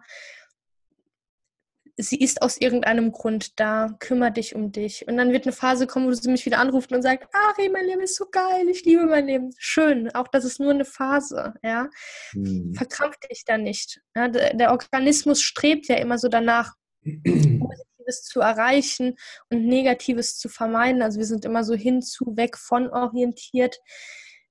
Aber sich bewusst davon zu lösen, ja, und nicht immer nach diesem mehr und mehr zu gieren, ja, nach dieser Bedürfnisbefriedigung, nach diesen Endorphin, Dopaminkicks. Ja, wir müssen halt ein bisschen Kontrolle über unseren Organismus übernehmen, sonst übernimmt der es. also es ist ja eine natürliche Sache. Tiere sind ja auch so. Die gehen ja auch einfach dorthin, wo es schön ist, ne? Eine Blume, eine Banane wendet sich der Sonne zu. Ganz klar, ja. Wobei die Natur auch tatsächlich, auch die Tiere gewisse Mechanismen haben, die das regulieren. Also da gibt es ja zum Beispiel, ähm, gerade wenn du dich mal mit Sucht und Drogen und so beschäftigst, gibt es ja dieses tolle Experiment so, okay, die haben am Anfang Ratten genommen, haben sie in den Käfig gesperrt, haben ihnen Heroinwasser und normales Wasser gegeben. Haben festgestellt, oh, die Ratten gehen ja immer nur zum Heroinwasser. Surprise, surprise. Surprise, surprise. Jetzt ist irgendjemand Jahrzehnte später auf die Idee gekommen, hm, Aber die Ratten haben ja gar nichts anderes zu tun. So. Ja, alleine in einem scheiß Käfig und können sich entscheiden zwischen normalem Wasser und Haigefühl. Natürlich entscheiden die sich für Haigefühl. Mega geil, mega gut. Einen Red Park aufgebaut. Also einen Genial, ja. ey. Und hat das Experiment wiederholt, hat ihnen Heroinwasser und normales Wasser gegeben. Und mhm. surprise, surprise. Die Ratten sind ab und zu zum Heroinwasser gegangen. Aber meistens ja, haben sie das normale getrunken. Ja, ja, genau, genial. So, jetzt habe ich Bock zu trippen, haben getrippt und nö, jetzt vögel ich lieber oder jetzt renne ich lieber im Hamsterrad. Ja, super geil. Super geil. Genauso ist es auch mit dem Essen. Es gibt so äh, Experimente, wo man Kindern quasi ein riesen Buffet äh, aufgetischt hat mit Süßigkeiten, Obst und pff, allem Möglichen. Und ähm, über die Zeit hinweg hat sich es einfach gemittelt. Also klar, die Kinder sind zu den Süßigkeiten gegangen, haben dann aber auch intuitiv einfach das Obst auch genascht und sind zum Gemüse hin. Also der Organismus, wenn man wirklich einfach die reine Natur nimmt, ja, die bedürfnisbefriedigende Natur, so, dann kann man sich darauf eigentlich recht gut verlassen, dass das gemittelt wird. Ne? Also so ähnlich wie das, klar, wir, wir wollen Kicks, aber wir, äh, der Organismus strebt auch nach Gesundheit und nach Sein, ja. Also wir wollen, wir wollen leben. Und vielleicht gibt es tatsächlich auch so eine höhere Intelligenz in, in den Ratten oder in uns, die gesagt hat, ja, dieses Trip-Ding ist geil, aber vielleicht werden wir davon nicht lange leben, ja. Warum, ähm, wenn wir jetzt an Drogenabhängige denken, warum ne-, nehmen, warum leiden Drogenabhängige, also ich meine jetzt richtige Junkies, auch irgendwo? Ja, das ist ja nicht. Ich glaube, es ist hauptsächlich das, ähm, an dem Punkt, wo du Junkie bist. Ja, ich meine, warum du es geworden bist, ist mal was anderes, aber an dem Punkt, wo du Junkie bist, glaube ich, ist es viel der soziale Ausschluss. Und ähm, lässt sich tatsächlich daran festmachen. Portugal, ich weiß nicht, weißt du, wie die Situation dort ist? Mhm. Die haben 2002 alle, alle Drogen entkriminalisiert. Ja. Oh, 2002, okay. Mhm. Also du darfst jetzt nicht dealen oder solche Sachen. Die gucken schon, dass sie die großen Dealer hochnehmen und sowas. Aber als, als User, solange du nur eine einzelne, eine einzelne Tagesdosis bei dir hast, passiert gar nichts. Ja. So, jetzt haben sie natürlich Millionen eingespart im Kampf gegen die Drogen. Weißt du, wie viel Geld hier in Deutschland drauf geht für die ganzen Richter, die sehen, okay, der hat unter 0,3 Gramm Weed gehabt, okay, jetzt muss ich hier was, was auf, schriftlich aufsetzen, dass wir das fallen lassen, weil es sich nicht lohnt, damit weiterzumachen, aber habe trotzdem 20 Minuten verschwendet und das zehn, zehnmal die Woche. Ja, und die haben einfach gesagt, so voll unnötig. Wenn ihr das wollt, macht's. Und das Geld stecken wir jetzt in Bildung, in Rehabilitation und in Unterstützungsmaßnahmen. Ja, jetzt ist es dort zum Beispiel so, dass wirklich, ähm, ja, die haben es geschafft, dass in der Bevölkerung das Ganze halt als Krankheit angesehen wird. Ja, sodass mhm. das ganze Umfeld auch hingeht und sagt, hey, komm, wir helfen dir. Mhm, und nicht als irgendeiner Drogenjunkie, so wie es ja im Rest der Welt im Prinzip ist. Genauso ist es so, wenn die Polizei dich zum Beispiel dreimal in zu kurzer Zeit erwischt, wo du irgendwas hast, dann schicken die dich mhm. zwangsweise zum Therapeuten und der muss dann einschätzen, ist bei dir irgendwie eine Suchtgefahr da oder nicht. Und wenn der sagt ja, dann musst du eine Therapie machen. Ja, die ist dann bezahlt und alles. Mhm. Und so gucken die halt einfach danach, dass die Leute halt gebildet sind, dass sie nicht süchtig werden und dass die, die süchtig sind, mhm. da wieder rauskommen. Mhm. Und die haben die niedrigsten Abhängigkeitsraten in der ganzen Welt seitdem. Ach krass. Okay. Ja, war klar, dass sowas äh, dabei rauskommt. Ja, auf jeden Fall. Ja. Aber mhm. was, was, was, was meine Frage so war, klar, auf jeden Fall der gesellschaftliche Druck, der gesellschaftliche Ausdruck, aber die Frage ist, erkennt ein gesunder Organismus, also selbst wenn, wenn ein Drogenabhängiger, äh, ein Heroinabhängiger in einer, auf einer Insel mit Heroinabhängigen wäre, ähm, mhm. das ist meine Frage, ob sein internes Wissen, seine interne Intelligenz sein Wesen irgendwann sagen würde, diese Substanz, die eigentlich physikalisch gesehen das Belohnungssystem die ganze Zeit nur auf Trab hält, tut mhm. mir nicht gut. Also gibt es sowas oder ist es wirklich nur der gesellschaftliche Druck? Weißt du, was ich meine? Also ich weiß es nicht. ob es in mir was gibt, was, was irgendwann dann sagt, nee, jetzt ist mal genug Drogen, so, das tut mir nicht gut. Ist das die Frage? Das, da, äh, das, ja, das äh, tut ein, mein, Syst- mein eigentliches System ähm, missregulieren oder tut anderen Systemen in meinem System nicht gut. Also ob es das gibt oder ob wir, die Frage ist, gibt es diese Intelligenz in uns, diese Lebensintelligenz oder ähm, ist es wirklich nur physiologisch? Nö, ich bin mir sicher, dass es die gibt. Die Frage ist jetzt natürlich nur, wie verbunden bist du mit welchem Anteil von dir? Weil diese Mhm. Intelligenz nenne ich persönlich Intuition. Ja, Mhm. Ja, was ja. das Wichtige ist. Die Frage ist jetzt, wie verbunden bist du mit der? Wie verbunden bist du mit deinem Körper? Weil der Körper ist das, was dabei am meisten Schaden nimmt, wenn du übermäßig Drogen konsumierst. Ja. Ja, ja, auf jeden Fall. Nicht bei allen Drogen, aber bei denen, wo du süchtig werden kannst, es. Übermäßig, es geht ums Übermäßig. Ja. Mhm. Und dann ist die Frage, wie gut ist meine, meine, meine Connection von dem, der wahrnimmt, zum Körper. Ja. Mhm. Wenn ich, mein Und heutzutage jetzt- hat uns dabei gebracht, in unseren Gedanken zu leben. Wenn ich jetzt keine Ja. Verbindung nach oben habe, keine Verbindung zu meinem Körper und nur in schlechten Gedanken, dann nehme ich halt Drogen, weil dann sind die Gedanken nicht, die schlechten Gedanken nicht da. Ja, komm da wieder Mhm. raus, spüre nicht, dass es meinem Körper nicht gut tut, spüre nicht, dass ich eigentlich für was anderes auf der Welt bin. Die schlechten Gedanken gehen wieder los. So schön, ja. Also so ist es für mich, wie ich es wahrnehme. Ja, und jetzt gehe ich noch mal eins tiefer und zwar Intuition oder eine Frage tiefer. Ähm, Intuition ist ja ähm, ein, ein internes Wissen, das laut Definition wir aufgrund von implizitem Erfahrungsschatz in uns aufbauen. Also äh, Intuition ist tatsächlich an meinen Erfahrungsschatz, ohne dass wir es rational wahrnehmen können, gelehnt, die Definition Okay. bei Wikipedia, also zum Beispiel jetzt. Ne? Ähm, und meine Frage ist jetzt, wenn diese Intuition anhand von Erfahrungsschatz mir sagen würde, äh, nimm keine Drogen, das ist nicht gut, inwiefern sind da auch zum Beispiel sowas wie Filme, Hollywood-Filme oder allgemein gesellschaftliche Regeln vorhanden? Und wie viel Intelligenz haben wir wirklich in den Zellwänden ohne Erfahrungsschatz? Also zum Beispiel, jetzt gehen wir, äh, keine Ahnung, zu irgendwelchen Peru, Kakao oder Koffeinplantagen oder Koksplantagen, wo es wirklich überhaupt nicht negativ konnotiert ist, das Drogennehmen.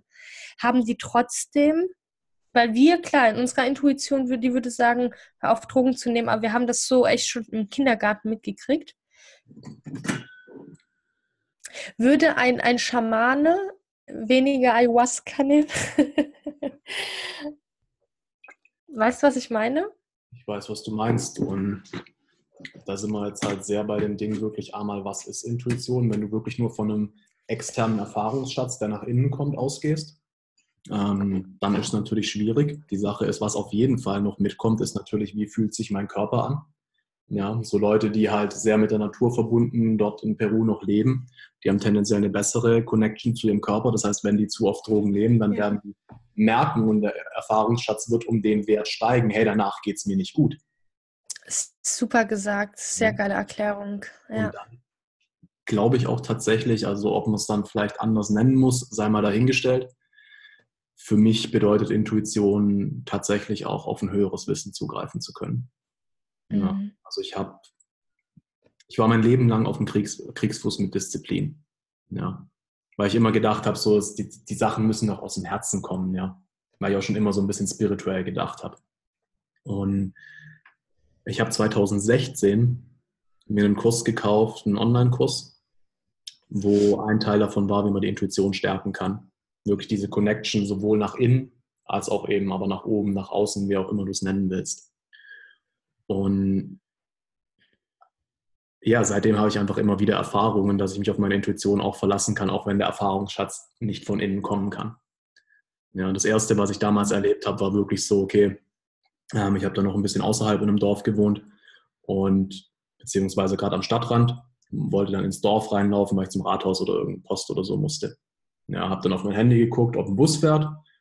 Also fuck, Bus ist vor 10 Minuten gefahren, fährt erst wieder in 20. Kann ich auch laufen. Ja, Die Busse hier in Freiburg sind eigentlich immer pünktlich. Immer. Ich habe aber irgendwie die Eingebung bekommen, lauf zur Bushaltestelle. Bin dann tatsächlich den Umweg zur Bushaltestelle gelaufen, komme da an und der Bus kommt verspätet. Kurze Memo, Eingebung. Kurze Memo an uns. Eine Eingebung ist auch mega, mega spannend. Und das ist, glaube ich, nochmal was anderes wie Intuition. Aber erzähl erst mal weiter. Ja, gut, also das war eine Eingebung. Wenn du, wenn du es so differenzieren willst, dann war das eine Eingebung. Ich bin halt zur Bushaltestelle gelaufen und der Bus kam tatsächlich zehn Minuten zu spät. Ja. ja. Und die öffentlichen sind hier nicht zu spät. Ja, ja. Einfach nicht. Die sind wenn dann früh. Süßes Beispiel. Süßes Beispiel, ja. Und tatsächlich erlebe ich solche Sachen halt, je mehr ich mich damit beschäftige, je mehr Connection ich habe zur Intuition, zu den Eingebungen, ähm, wenn man es so separieren will, umso mehr schöne Zufälle passieren in meinem Leben. Ja, ich, ich, du, ich, ich sag's, ich, mir geht das auch so. Ich bin, äh, es gibt so viele Sachen, in denen so viele Leute zu mir gesagt haben, Ari, tu das nicht, mach das nicht, das ist nicht logisch, das ist, äh, das macht keinen Sinn. Und ich habe ich, ich hab gesagt, ich weiß, dass es funktioniert. ich weiß es. Ich, es. Es ist wie ein, also es ist wie ein Magnet. Es, es gibt keine andere Option. Ich weiß wohin. Also ich bin total, ich spüre das total. Ich spüre auch sofort, wenn, ähm, wenn jemand mir was sagt, ob das, ob das meiner, meinem Weg, mhm. zu meinem Weg passt oder nicht. Ich weiß vielleicht, ähm, interpretiere ich das im Nachhinein mir recht, aber ich habe da ein super, super, super gutes Gefühl. Und, habt, äh, und das Leben resoniert auch mit mir. Also, ne, das ist, das ist so das Schöne. Ich finde, die schönste Interaktion ist die mit dem Leben. Ja, und einfach so dieses Spiel, was du hast, wenn du mit dir der Chor bist und du mit dir deinen Weg gehst und das Leben dir einfach mhm wenn du in deinem Fluss bist und schwimmst, dann bist du halt echt sehr angenehm unterwegs. Ne? Wenn, du in deinem, wenn du schwimmst, aber in einem falschen Fluss bist, ist es anstrengend. Und wenn du nicht schwimmst, in deinem Fluss auch. Weißt du so? Voll. Aber weißt du, selbst wenn wir jetzt mal auf die andere Seite gehen, vielleicht legst du dir das nur zurecht, vielleicht bildest du dir das nur alles nur ein, vielleicht bilde auch ich mir das alles nur ein.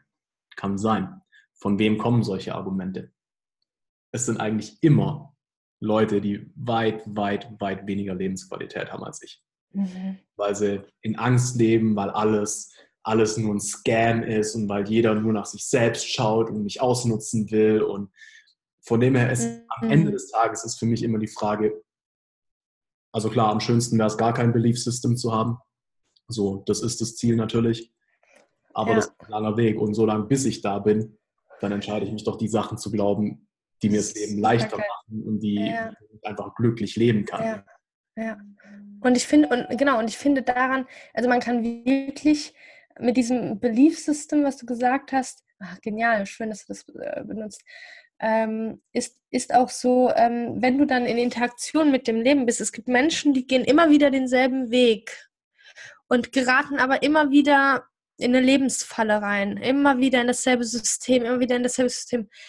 Und ich sage zu den Leuten, höre mal, wie das Leben ganz klar mit dir spricht. Ganz klar. Es ist, du musst nur ablesen. Es ist wie auf einem silbernen Tablett ähm, serviert, dass das gerade Errorweg ist. Ne? Geh nach innen. Hm. Guck noch mal da rein. Was leitet dich?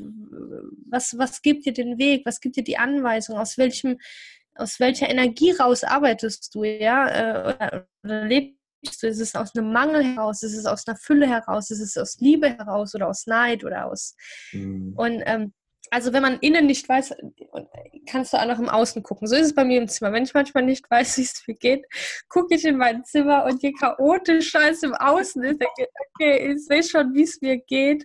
Ähm, wirklich, mein Zimmer ist total repräsentativ für meinen aktuellen Zustand. Wenn ich drinnen total zentriert bin, bei mir gerade alles klar ist, dann unterbewusst gestalte ich auch mein Zimmer und mein Schreibtisch klar. Aber wenn ich gerade so in Action bin, fliegt hier alles rum. Was nicht negativ ist, aber was ich damit sagen will, ist, dass die Außenwelt ein super Spiegel für meine Innenwelt ist. Mhm. Menschen, die ich anziehe, Menschen, wie sie mit mir reden, was sie mir sagen. warum sagen sie das? Ja, was, was repräsentieren, was sehen die? Ja, was sehen die, was vermitteln sie, was spiegeln sie mir, was gerade innen abpasse, äh, drin passiert. Gerade, gerade den ersten Part echt spannend fand, weil es kann sehr abstrakt werden, wenn ich, wenn ich, wenn ich, wenn ich sage, okay, die Außenwelt, alles ist ein Spiegel für mein Innen. So, warum ziehe ich jetzt den Mensch an? Warum sagt er das? Das ist ganz, ganz viel, was man, also da muss man relativ weit sein, sage ich jetzt mal, um das interpretieren zu können, um verstehen zu können, warum ziehe ich jetzt die und die Situation an. Aber wie aufgeräumt ist mein Zimmer, wie sauber ist meine Wohnung, das ist schon ein recht klarer Spiegel tatsächlich für das, wie es mir geht. Absolut, absolut. Und auch, und auch das ist, das ist, das ist außen, also ne, wenn man jetzt so unterschiedliche Zentren sieht und auch der Körper, also ich, äh, auch, auch mein Körper zeigt mir, wie es mir geht. Ja, und wenn ich auf die, auf die Straße gehe und Menschen mit ihrer Aura und mit ihrer Ausschau, mit ihrem Körper sehe, dann ist es oft sehr repräsentativ mhm. dafür, was für ein System sie innen tragen. Weil es ist einfach so, eine, so ein Dings. Und wenn, kennst du Menschen, die einfach, wo du einfach, wo einfach so eine unfassbare Aura ist, und bei manchen, die reden vielleicht gute Sachen, aber du spürst, da stimmt was nicht. Ja. Und du siehst es auch schon in der Haltung, in der Körperhaltung, du siehst es in den Augen. Mhm. Da ist was.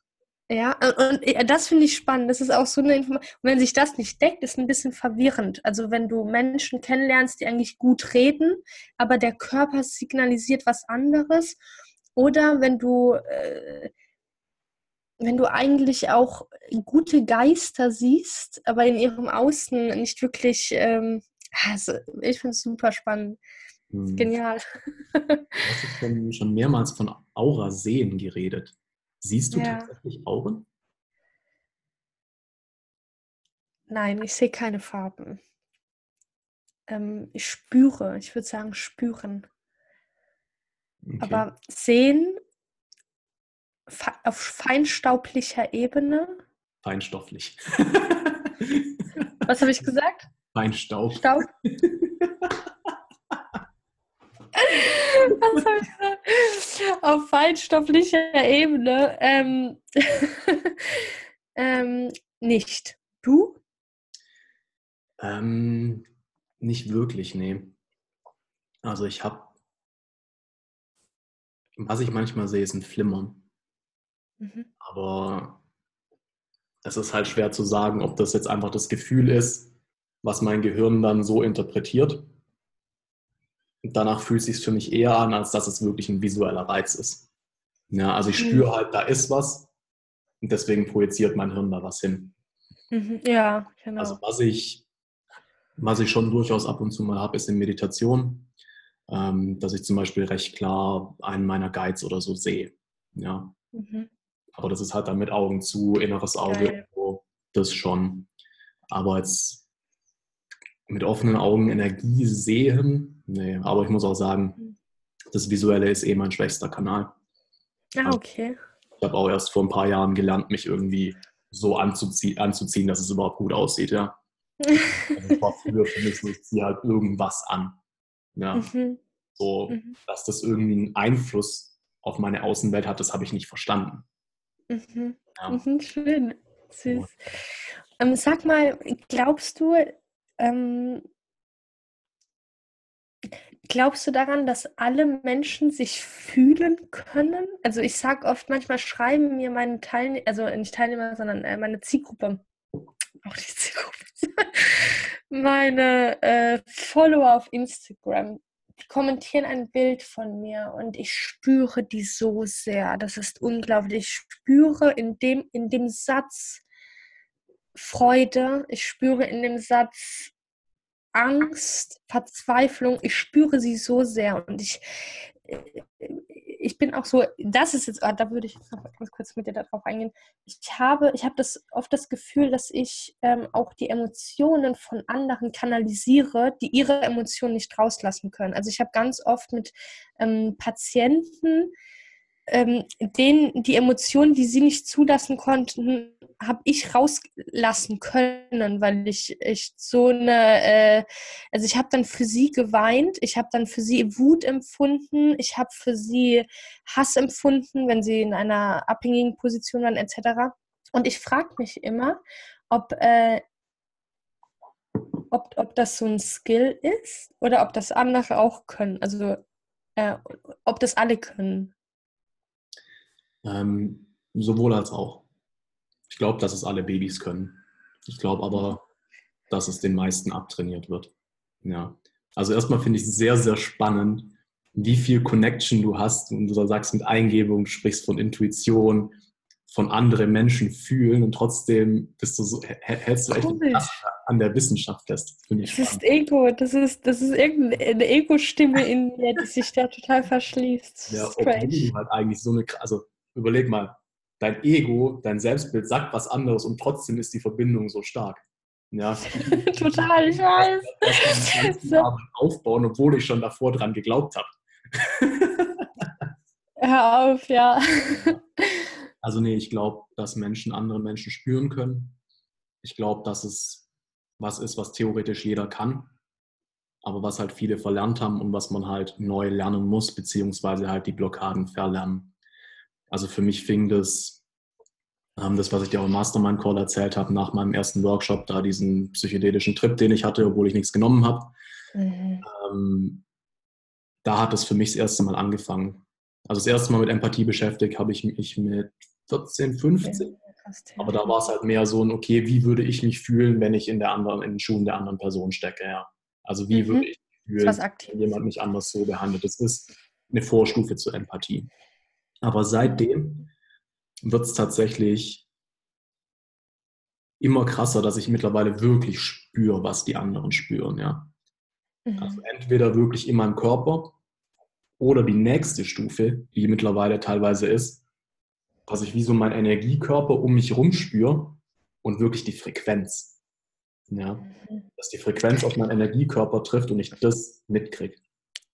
Mhm. Ja, und das ist, Genial es ist saumäßig spannend, das zu erleben, ja. Und von dem her, ja, man kann das definitiv erlernen. Das sind, ja, verschiedenste Übungen, die man machen kann. Also zum ja. Beispiel eine sehr einfache ist, einfach mal mit einem Freund sich ins Zimmer stellen, sich gegenüberstellen. Einer dreht sich um, du gehst irgendwie einen Schritt ihm hinter den Rücken, okay, wie fühlt sich das jetzt an? Mhm. Dann geht die Person ja, üben. und läuft wieder auf dich zu. Am besten hast du noch Headphones auf, dass du sie nicht hörst und sagst halt Stopp, wenn du das Gefühl hast, sie ist wieder am gleichen Punkt. Und so mhm. kannst du zumindest mal anfangen, Energiefelder zu spüren. Je mehr du das kultivierst, umso mehr wirst du dann auch die Unterschiede in den Energiefeldern spüren. Ähm, ja. Genial, das ist, das ist so, das ist so eine ähm, so eine schöne Welt, einfach dieses, äh, mhm. dieses energetische, weil sie so unendlich ist erstmal, so frei und so echt und ähm, mhm. na, Menschen können dir alles erzählen. Die können dir, ähm, aber also mir, mir können sie alles erzählen, aber ich, wenn ich sie sehe, das ist das, das ist das Entscheidende, was ich spüre und was ich wahrnehme, wenn mir der Mensch gegenüber ist. Und dann kann er mir doch so sehr sagen, wie glücklich er ist und wie gut es ihm geht. Und das ist auch okay, ne? aber wenn ich ihn spüre, dann nehme ich ihn in den Arm in dem Moment. Und das ist sowas, äh, das ist sowas Echtes. Die Energie und da, die kann er nicht beeinflussen und das macht, das ist so schön. Ich fand auch in der Psychiatrie, in der ich gearbeitet habe, ähm, die Kunst, Gestalt, Musiktherapien. Ähm, es war unfassbar, was da für Ergebnisse bei so Meetings, dann bei so äh, Team-Meetings rauskamen über denselben Patienten, den ich kognitiv hatte. Ne? Also was der Kunsttherapeut mir über äh, oder der Musik oder der Gestalttherapeut mir über denselben Patienten gesagt hat, mit dem ich Gespräche führe. Und das ist so spannend, wo ich sage, boah, der hat einen ganz anderen Zugriff zu dem Menschen und zu seiner nonverbalen Welt, zu seiner energetischen Welt, als ich habe. Weil was mache ich? Ich unterhalte mich mit seinem Ego. Der kann ja, wenn das, wenn das Ego nicht geschult ist, erzählt er dir ja den größten Bullshit, ja. Bis ich erstmal also so, ne, bis du erstmal wirklich an, an das reinkommst, dass dein, dass dein Gehirn anfängt, wirk die wirklich, also das wirkliche, den Schmerz zu reflektieren, das dauert ja. Ja, bis du das erstmal dein, deinen Geist schulst. Mhm. Nicht selber eben nicht alles zu glauben, nicht jede Lüge zu glauben. Und da haben die nonverbalen Energietherapien oder nonverbalen Therapien halt direkten Zugang. Mhm. Direkten Zugang dazu. Ja, das stimmt. Also ich arbeite auch wesentlich lieber mit Leuten, die schon ein gewissen, gewisses Bewusstsein haben. Weil sonst ja. dauert es zum Teil echt, echt, lange, bis du, bis du an der Wurzel bist. Beides. Ich muss dir sagen, ich habe jetzt äh, bei dem Kurs, Beide. den ich mache. Du musst es, glaube ich, zurücknehmen. Ich habe da nämlich mittlerweile meinen Approach ein bisschen geändert bei den Leuten, die das Bewusstsein nicht haben und tut tatsächlich weniger reden und mhm. Wirklich die Arbeit machen. Also bei mir läuft in, den, in meinen, bei meinen Klienten läuft auch ganz viel immer eben über Hypnose beziehungsweise geführte Meditationen. Und gerade mhm. die Leute, sage ich jetzt mal, um den ersten Schritt zum Bewusstsein zu machen, sind so geführte Meditationen halt super. Weil wenn du Mega. unter das Ego gehst und die plötzlich mitkriegen, was da ist, dann ist es auch viel schwerer zu behaupten, es wäre nicht da. Mhm. ja, ja. Und aber auch, auch, auch den Prozess begleiten zu dürfen, das ist so beides. Ich habe hab mich lange dagegen gesträubt, ähm, den, so, so, einen Kurs zu machen, mit dem ich dann wieder ich mal, ins Pathologische reingehe. Aber ich dachte, hey, ich, ich habe so viel Wissen angeeignet, es wäre einfach schade, wenn ich es nicht weiter vermitteln könnte oder keinen Kanal finden würde. Und jetzt arbeite ich tatsächlich äh, mit Teilnehmern, die, äh, die ma manche noch nicht so therapieerfahren sind, noch nicht so reflektiert sind, aber denen ihre Anfänge mitzukriegen, ja, denen ihre Aha-Effekte mitzukriegen und denen die ihre Durchbrüche begleiten zu können, ist Befriedigung pur. Es ist so schön. Plötzlich bin ich wieder 19, war ja ein Sprudel voller Aha-Erlebnisse, ja. Und das ist so, mhm. ähm, man weiß ja noch, wie das war, wenn du deine ersten Bücher gelesen hast, deine ersten Erfahrungen ausgetauscht hast, einfach so, boah, es öffnet sich so eine Mindwelt und es ist so mhm. unerschöpfliche. Ja, warst du, als du Autosuggestionsbuch gelesen hast? 16 und vorher, ähm, vorher, also so meine Vergangenheit, ich glaube, so wenig Leute kennen meine Vergangenheit, aber ich war auch sehr in dieser ähm, spirituellen Welt unterwegs. mein Freund war damals äh, total der Verschwörungstheoretiker und ich war voll die Esoterikerin. Das heißt, ich habe auch Reiki-Arbeit gemacht, Aura lesen. Ich, hab, ich war total, genau, das Was? war alles vorher. Und wir waren, und er war so total der, ja, hier Bankenbrot und Bomben und Aliens und Gold und ähm, Erich van Deniken und also so, und wir waren halt, haben uns tot bombardiert mit diesen Welten. Aber ich halt immer so total ähm, ja, esoterisch mit, mit so Energiefeldern und eher total ähm, verschwörungstheoretisch. Mhm. Und dann erst eigentlich hat mich diese Uni, ne, ich habe dann mit 16 halt von ihm auch äh, Autosuggestion gekriegt, das Buch. Und äh, dann habe ich das gelesen und als ich dann angefangen habe zu studieren, hat, die, hat diese Wissenschaft mir so das Spirituelle rausgekloppt. Hm, okay. Und deswegen le lebt es auch noch so ein Teil mit drin, wenn ich alte Freunde treffe, die sagen immer, Ari, lass mal wieder so ein bisschen mehr Spiritualität äh, in mich rein. Und es ist so, ich kann es ja nicht sagen. Vielleicht finde ich eh schon. ja, wer weiß. Ja. Wie, wie wird es sich denn anfühlen, wieder mehr Spiritualität in dein Leben zu lassen? Erstmal sehr, sehr, sehr schambehaftet. Also es ist ein unfassbares Schamthema. Ich glaube einfach, weil es halt auch in der Umgebung, in der ich dann letztendlich jetzt auch schon viel, viel lebe, 10, 15 Jahre lebe, ist halt schon so Stempel drauf. Ne? Die Esoteriker, die spirituellen bei Spiritualität jetzt wieder ein anderer Begriff ist als Esoterik, aber als Wissenschaftler, ne, ich habe auch Forschungsarbeiten an der Uni gemacht und das, das, das, das ist so negativ, diese, diese Pseudopsychologie, Alltagspsychologie, man redet darüber so herabschauend ähm, und dann plötzlich hast du ein Diplom und plötzlich hast du eine Approbation und der Staat zeichnet dich aus und äh, du bist dann, ne, und, mhm. und dann wächst immer mehr dieses, diese innere Barriere zu sagen, Energie etc. Schwachsinn. Ich weiß, rational ist es Schwachsinn. Natürlich gibt es Energien. Wie kann man das leugnen? Auch als Wissenschaftler. Und die Wissenschaft öffnet sich ja auch dem gegenüber.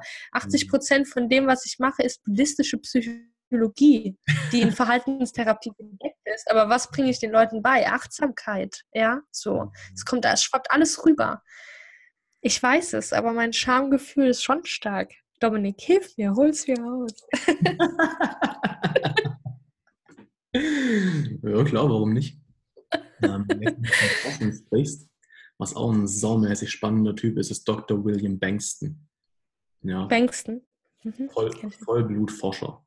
Ja. Mhm. Der hat nach seinem Studium, ähm, also der hat während seinem Studium, weil er noch ein zweites Fach brauchte, wohl irgendwie so, wie heißt das Fachwort für die esoterischen Studien?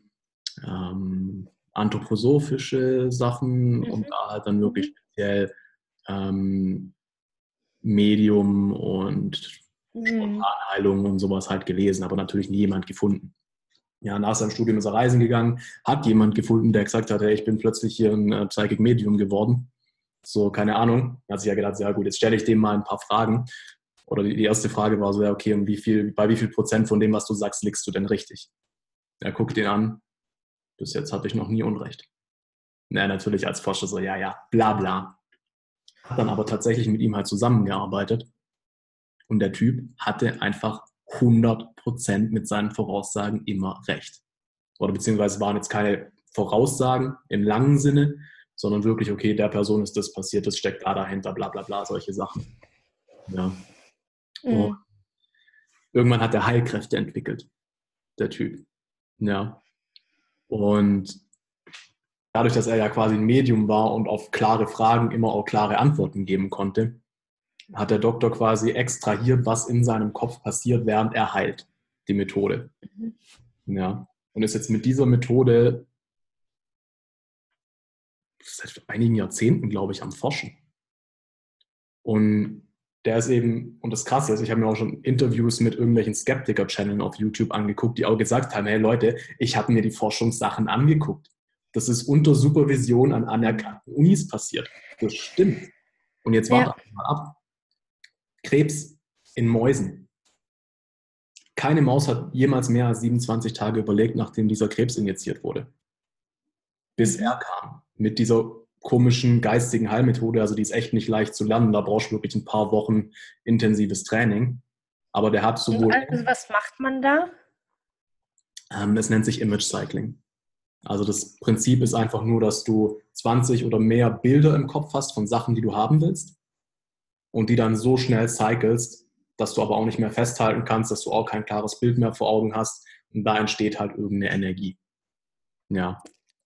Und einfach nur, indem du das machst und dein deine Hände neben so einem Käfig von Mäusen hältst, werden die verfickt nochmal geheilt. Mhm. Von Krebs. Ja, es ist nicht nur geheilt, sondern immunisiert. Du kannst die Mäuse behalten. Auch das noch. Und sie werden den Krebs nicht entwickeln. Auch das noch.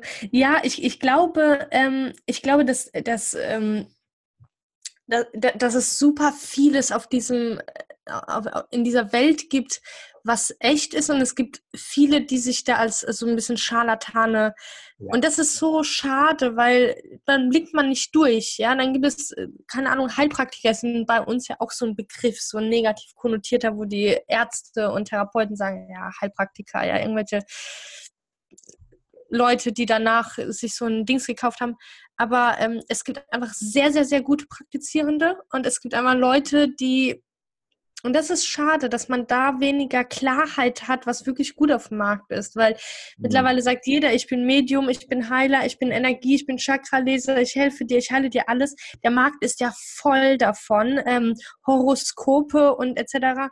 Und ich glaube, das macht es so schwer und dann ist so ein Organismus wie ich, äh, denkt dann so, ja, dann bleib halt bei der Wissenschaft.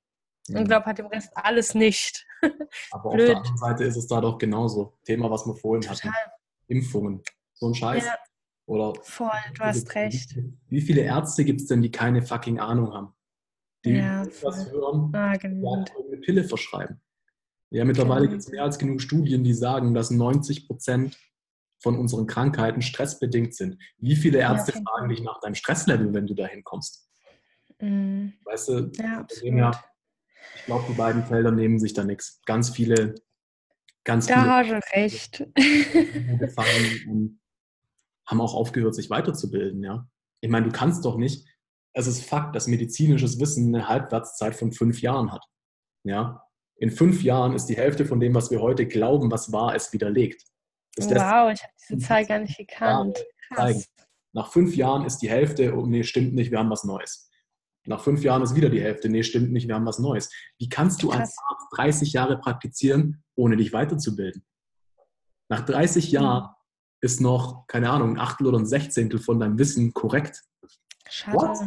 Das ist unglaublich. das ist unglaublich. Ja. ja. Ja, und natürlich halt auch die, die Interessenskonflikte dahinter, sei es bei den Ärzten mit der Pharmaindustrie, sei es bei, äh, sorry, ich bin ja, äh, bin ja Veganerin, ähm, die, Fleisch, die, Fleischindustrie, ähm, also es sind, es sind so viele Lobbyisten dahinter. Ähm, dass man da auch nicht durchblickt. Also selbst wenn, ja, selbst wenn es da gute Leute auf dem Markt gibt, Geld und Macht ist, ähm, ist echt etwas, was den Geist sehr leitend mhm. leiten kann. Schade, aber es ist auch, auch das ist auch das ist Leben, ne? Und auch das ist, auch das ist unsere Gesellschaft. Ich muss bald zu Ende kommen, weil ich ja. ja. genau. Ähm, Eins wollte ich gerade noch sagen, aber ich glaube, ich habe es vergessen. Lass mich ganz kurz nachdenken. Alle Zeit der Welt. Hm. Ah ja, genau. Ich fand es ich fand's sehr cool, jetzt heute von dir auch zu hören, äh, wie du mit dem inneren Kind arbeitest, weil ich kenne wenige Leute, die auf dem Level arbeiten, die das wirklich auch so verstehen und können. Und ja, du musst, musst, musst da echt mehr mit rausgehen. Weil das ist die Arbeit auf dem Level. Und gerade auch mit dir irgendwie mit diesem psychologischen Background finde ich mega, weil da einfach bei vielen nochmal eine andere Credibility dahinter ist dadurch. Hm. Aber das ist wirklich das, was der Persönlichkeitsentwicklung und der Coaching-Szene heutzutage noch fehlt. So, die arbeiten zwar nicht mehr irgendwie nur mit Erfolg im Außen, aber die arbeiten mit Mindset. Aber wie viele ja, arbeiten mit den Emotionen? Und die mit den Emotionen arbeiten, sind wiederum die meisten nur, ich steuere meine Emotionen durch die Gedanken. Aber halt nicht mit, ich steuere mein Leben, indem ich meine Emotionen meister. Und ja, super gut gesagt. Wirklich, das ist das, was wir jetzt mehr in der Welt brauchen, Manari. Ja, absolut. Vielen, vielen Dank dir für deine Arbeit. Hey, wow. Juhu, voll schön. Ey, vielen, vielen Dank, Dominik, dass du mich eingeladen hast. Mein aller, allererster Podcast. Mhm. Äh, und ja, die, ist unglaublich die Dreiviertelstunde verging jetzt wie im Flug. Und ähm, auch dir, ich habe ja äh, kurz bevor wir ähm, Podcast aufgenommen haben oder auf Play gedrückt haben, auf Record gedrückt haben, dir ja schon auch gesagt, dass du auch so ein Herzensheiler bist und ähm, ich da auch so ein ganz, ganz, ähm, ja, ich spüre dich. Das ist schön, auch wenn wir uns nur zweimal äh, gesehen haben äh, und auch nicht wirklich, sondern auch über Skype. Ich spüre dich und du hast wirklich eine super, super, super Energie und da ist, ich freue mich einfach, dass du da bist und dass, ich, äh, dass ich mich kenn kennenlernen durfte. Hm. Ja. So, dann jetzt zum Abschluss noch zwei Sachen. Gibt es noch irgendwas konkret, was du den Zuschauern mitgeben möchtest und vielleicht ganz kurz davor, wo geht deine Reise hin? So, was ist deine Vision für die Welt? Und erzähl vielleicht mal ganz, also Erzähl kurz, wo du hin oder was, was dein Produkt ist, was du jetzt gerade machst, wo du hin willst, deine Vision und dann noch ein paar Abschlussworte. ja, okay. Ähm, also mein aktuelles Projekt ist ja das Heile dein inneres Kind ähm, Projekt. Und das ist ein zwölf Wochen Kurs und ich es ist einfach unglaublich. Ich stecke da wirklich alles Wissen und meine ganze Liebe in dieses Produkt rein ähm, und wünsche mir, dass ich ganz, ganz, ganz vielen Menschen dadurch helfe. Und es ist klar, es steht unter dem Namen Heile dein inneres Kind, aber es ist so viel mehr. Es ist ein Verständnis für sich und seine seine Prägungen zu kriegen. Es ist ähm, ein, ein, ein Kurs, der dir hilft, der dir Werkzeuge an die Hand gibt, um wirklich tiefgreifende Veränderungen zu bewirken, wirklich nochmal in Kontakt zu gehen mit Verletzungen, mit Anteilen, die unbewusst täglich dich steuern und ähm, auf dich wirken, ohne dass du es wirklich wahrnimmst und ähm, dir aber auch langfristig was mit an die Hand gibt. Also es ist, es, es geht einfach unfassbar in die Tiefe und das ist so schön. Das ist wirklich nicht so ein, so und jetzt hast du hier 20 positive Affirmationen und jetzt drehe deine Glaubenssätze um und ähm, mache morgens die Powerpose, sondern ähm, es ist etwas für was für den Rest deines Lebens. Wenn du einmal diese Connection zu dir und deinem inneren Kind, was auch symbolisch für alle deine Emotionen und deine Bedürfnisse steht, hast, also diese Verbindung aufgebaut hast und dann eine gute Verbindung hast, dann ist es ein Werkzeug für dein Leben.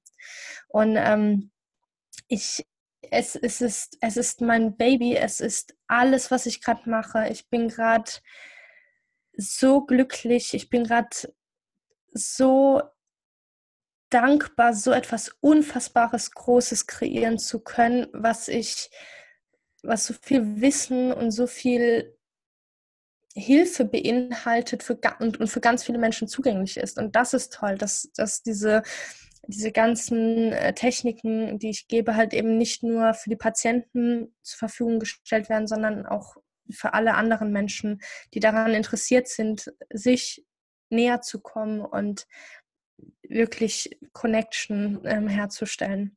Okay, okay. Ähm, ja, das ist so mein Projekt. Das geht am ähm, 1. April in die, in die, zweite Runde. Bitte? Okay, 1. April, zweite Runde, sorry. Ähm, genau, also jetzt momentan ist es. Oder ist es wirklich, sagst du, einfach für jeden, der sein inneres Kind kennenlernen möchte? Äh, ich, äh, die erste Runde läuft ja jetzt gerade und die ist begleitet. Das heißt, ähm, der Kurs ist auch etwas teurer, weil ich halt die Leute ähm, da so wöchentlich mit, mit äh, betreue. Ähm, und für mich ist es ganz spannend. Also es ist auf jeden Fall ein intensiver Kurs. Er ist zeitaufwendig und es ist sehr emotional. Also es ist nicht etwas, was man nebenbei mal morgens macht, sondern es wühlt auf. Ähm, es ist auch etwas, was, wo man dann so ein bisschen ein paar Tage manchmal sich immer wieder einfangen muss. Ähm, aber man, die Connection zum inneren Kind ist für alle so. Mhm. Ja. Natürlich erstmal für die, wo sagen, boah, ich merke, unterbewusst wirkt in mir etwas, was mein Leben im Außen negativ die ganze Zeit beeinflusst. Aber für alle, die Interesse haben, ähm, da noch weiter in die Persönlichkeitsentwicklung zu gehen, für die ist es natürlich auch gedacht. Und was ich so mitgeben kann den Teilnehmern, den äh, Zuhörern hier, ist. Ähm, Ganz kurz noch, wo, wo geht es für dich hin? Hast du so eine Vision, was du erschaffen willst für die Welt? Ja, oder oh, was auf jeden gerne Fall. an der verändern, wenn du ein, zwei Sachen verändern könntest? Oh, auf jeden Fall. Also mein ganzes Projekt heißt ja Mind Academy. Mhm. Also es ist so eine, ähm, ja, so eine, so eine Mindschule quasi. Das ist der erste Kurs, ähm, das Heile dein inneres Kind, aber ich visioniere da schon ganz viele unterschiedliche Kurse zu erstellen, die, ähm, keine Ahnung, vielleicht irgendwann mal einen Depressionskurs oder einen Angstkurs, einen Burnout-Kurs, also dass ganz viele Kurse da drauf entstehen, dass die Leute dort auch ähm, dass das der, der Ort und das, äh, der Platz ist für mentale Weiterentwicklung, für geistige Weiterentwicklung.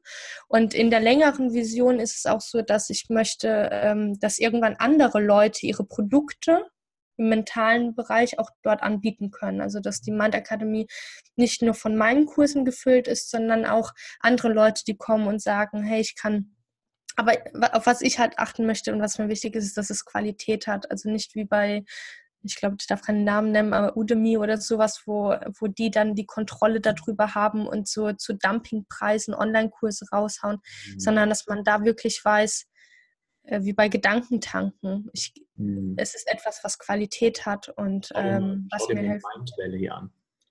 Mind Valley? Genau. Mhm. Das sind ja. also im Prinzip, die sind digitale Herausgeber für Weltklasse-Coaches.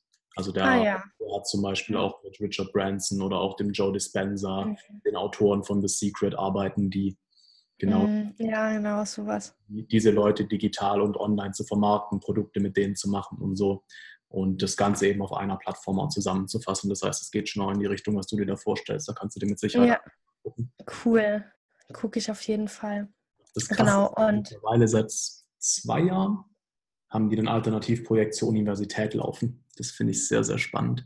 Krass. Also die sagen halt ja. statt irgendwie fünf Jahre ein Campus und dann ist vorbei mit der Education, sagen die halt, hey Leute, einmal im Jahr, ein Monat, ganze Family, Workshops, Weiterbildung, Masterminds und dann lebt jeder sein Leben. Dann wieder einen Monat lernen. Genial.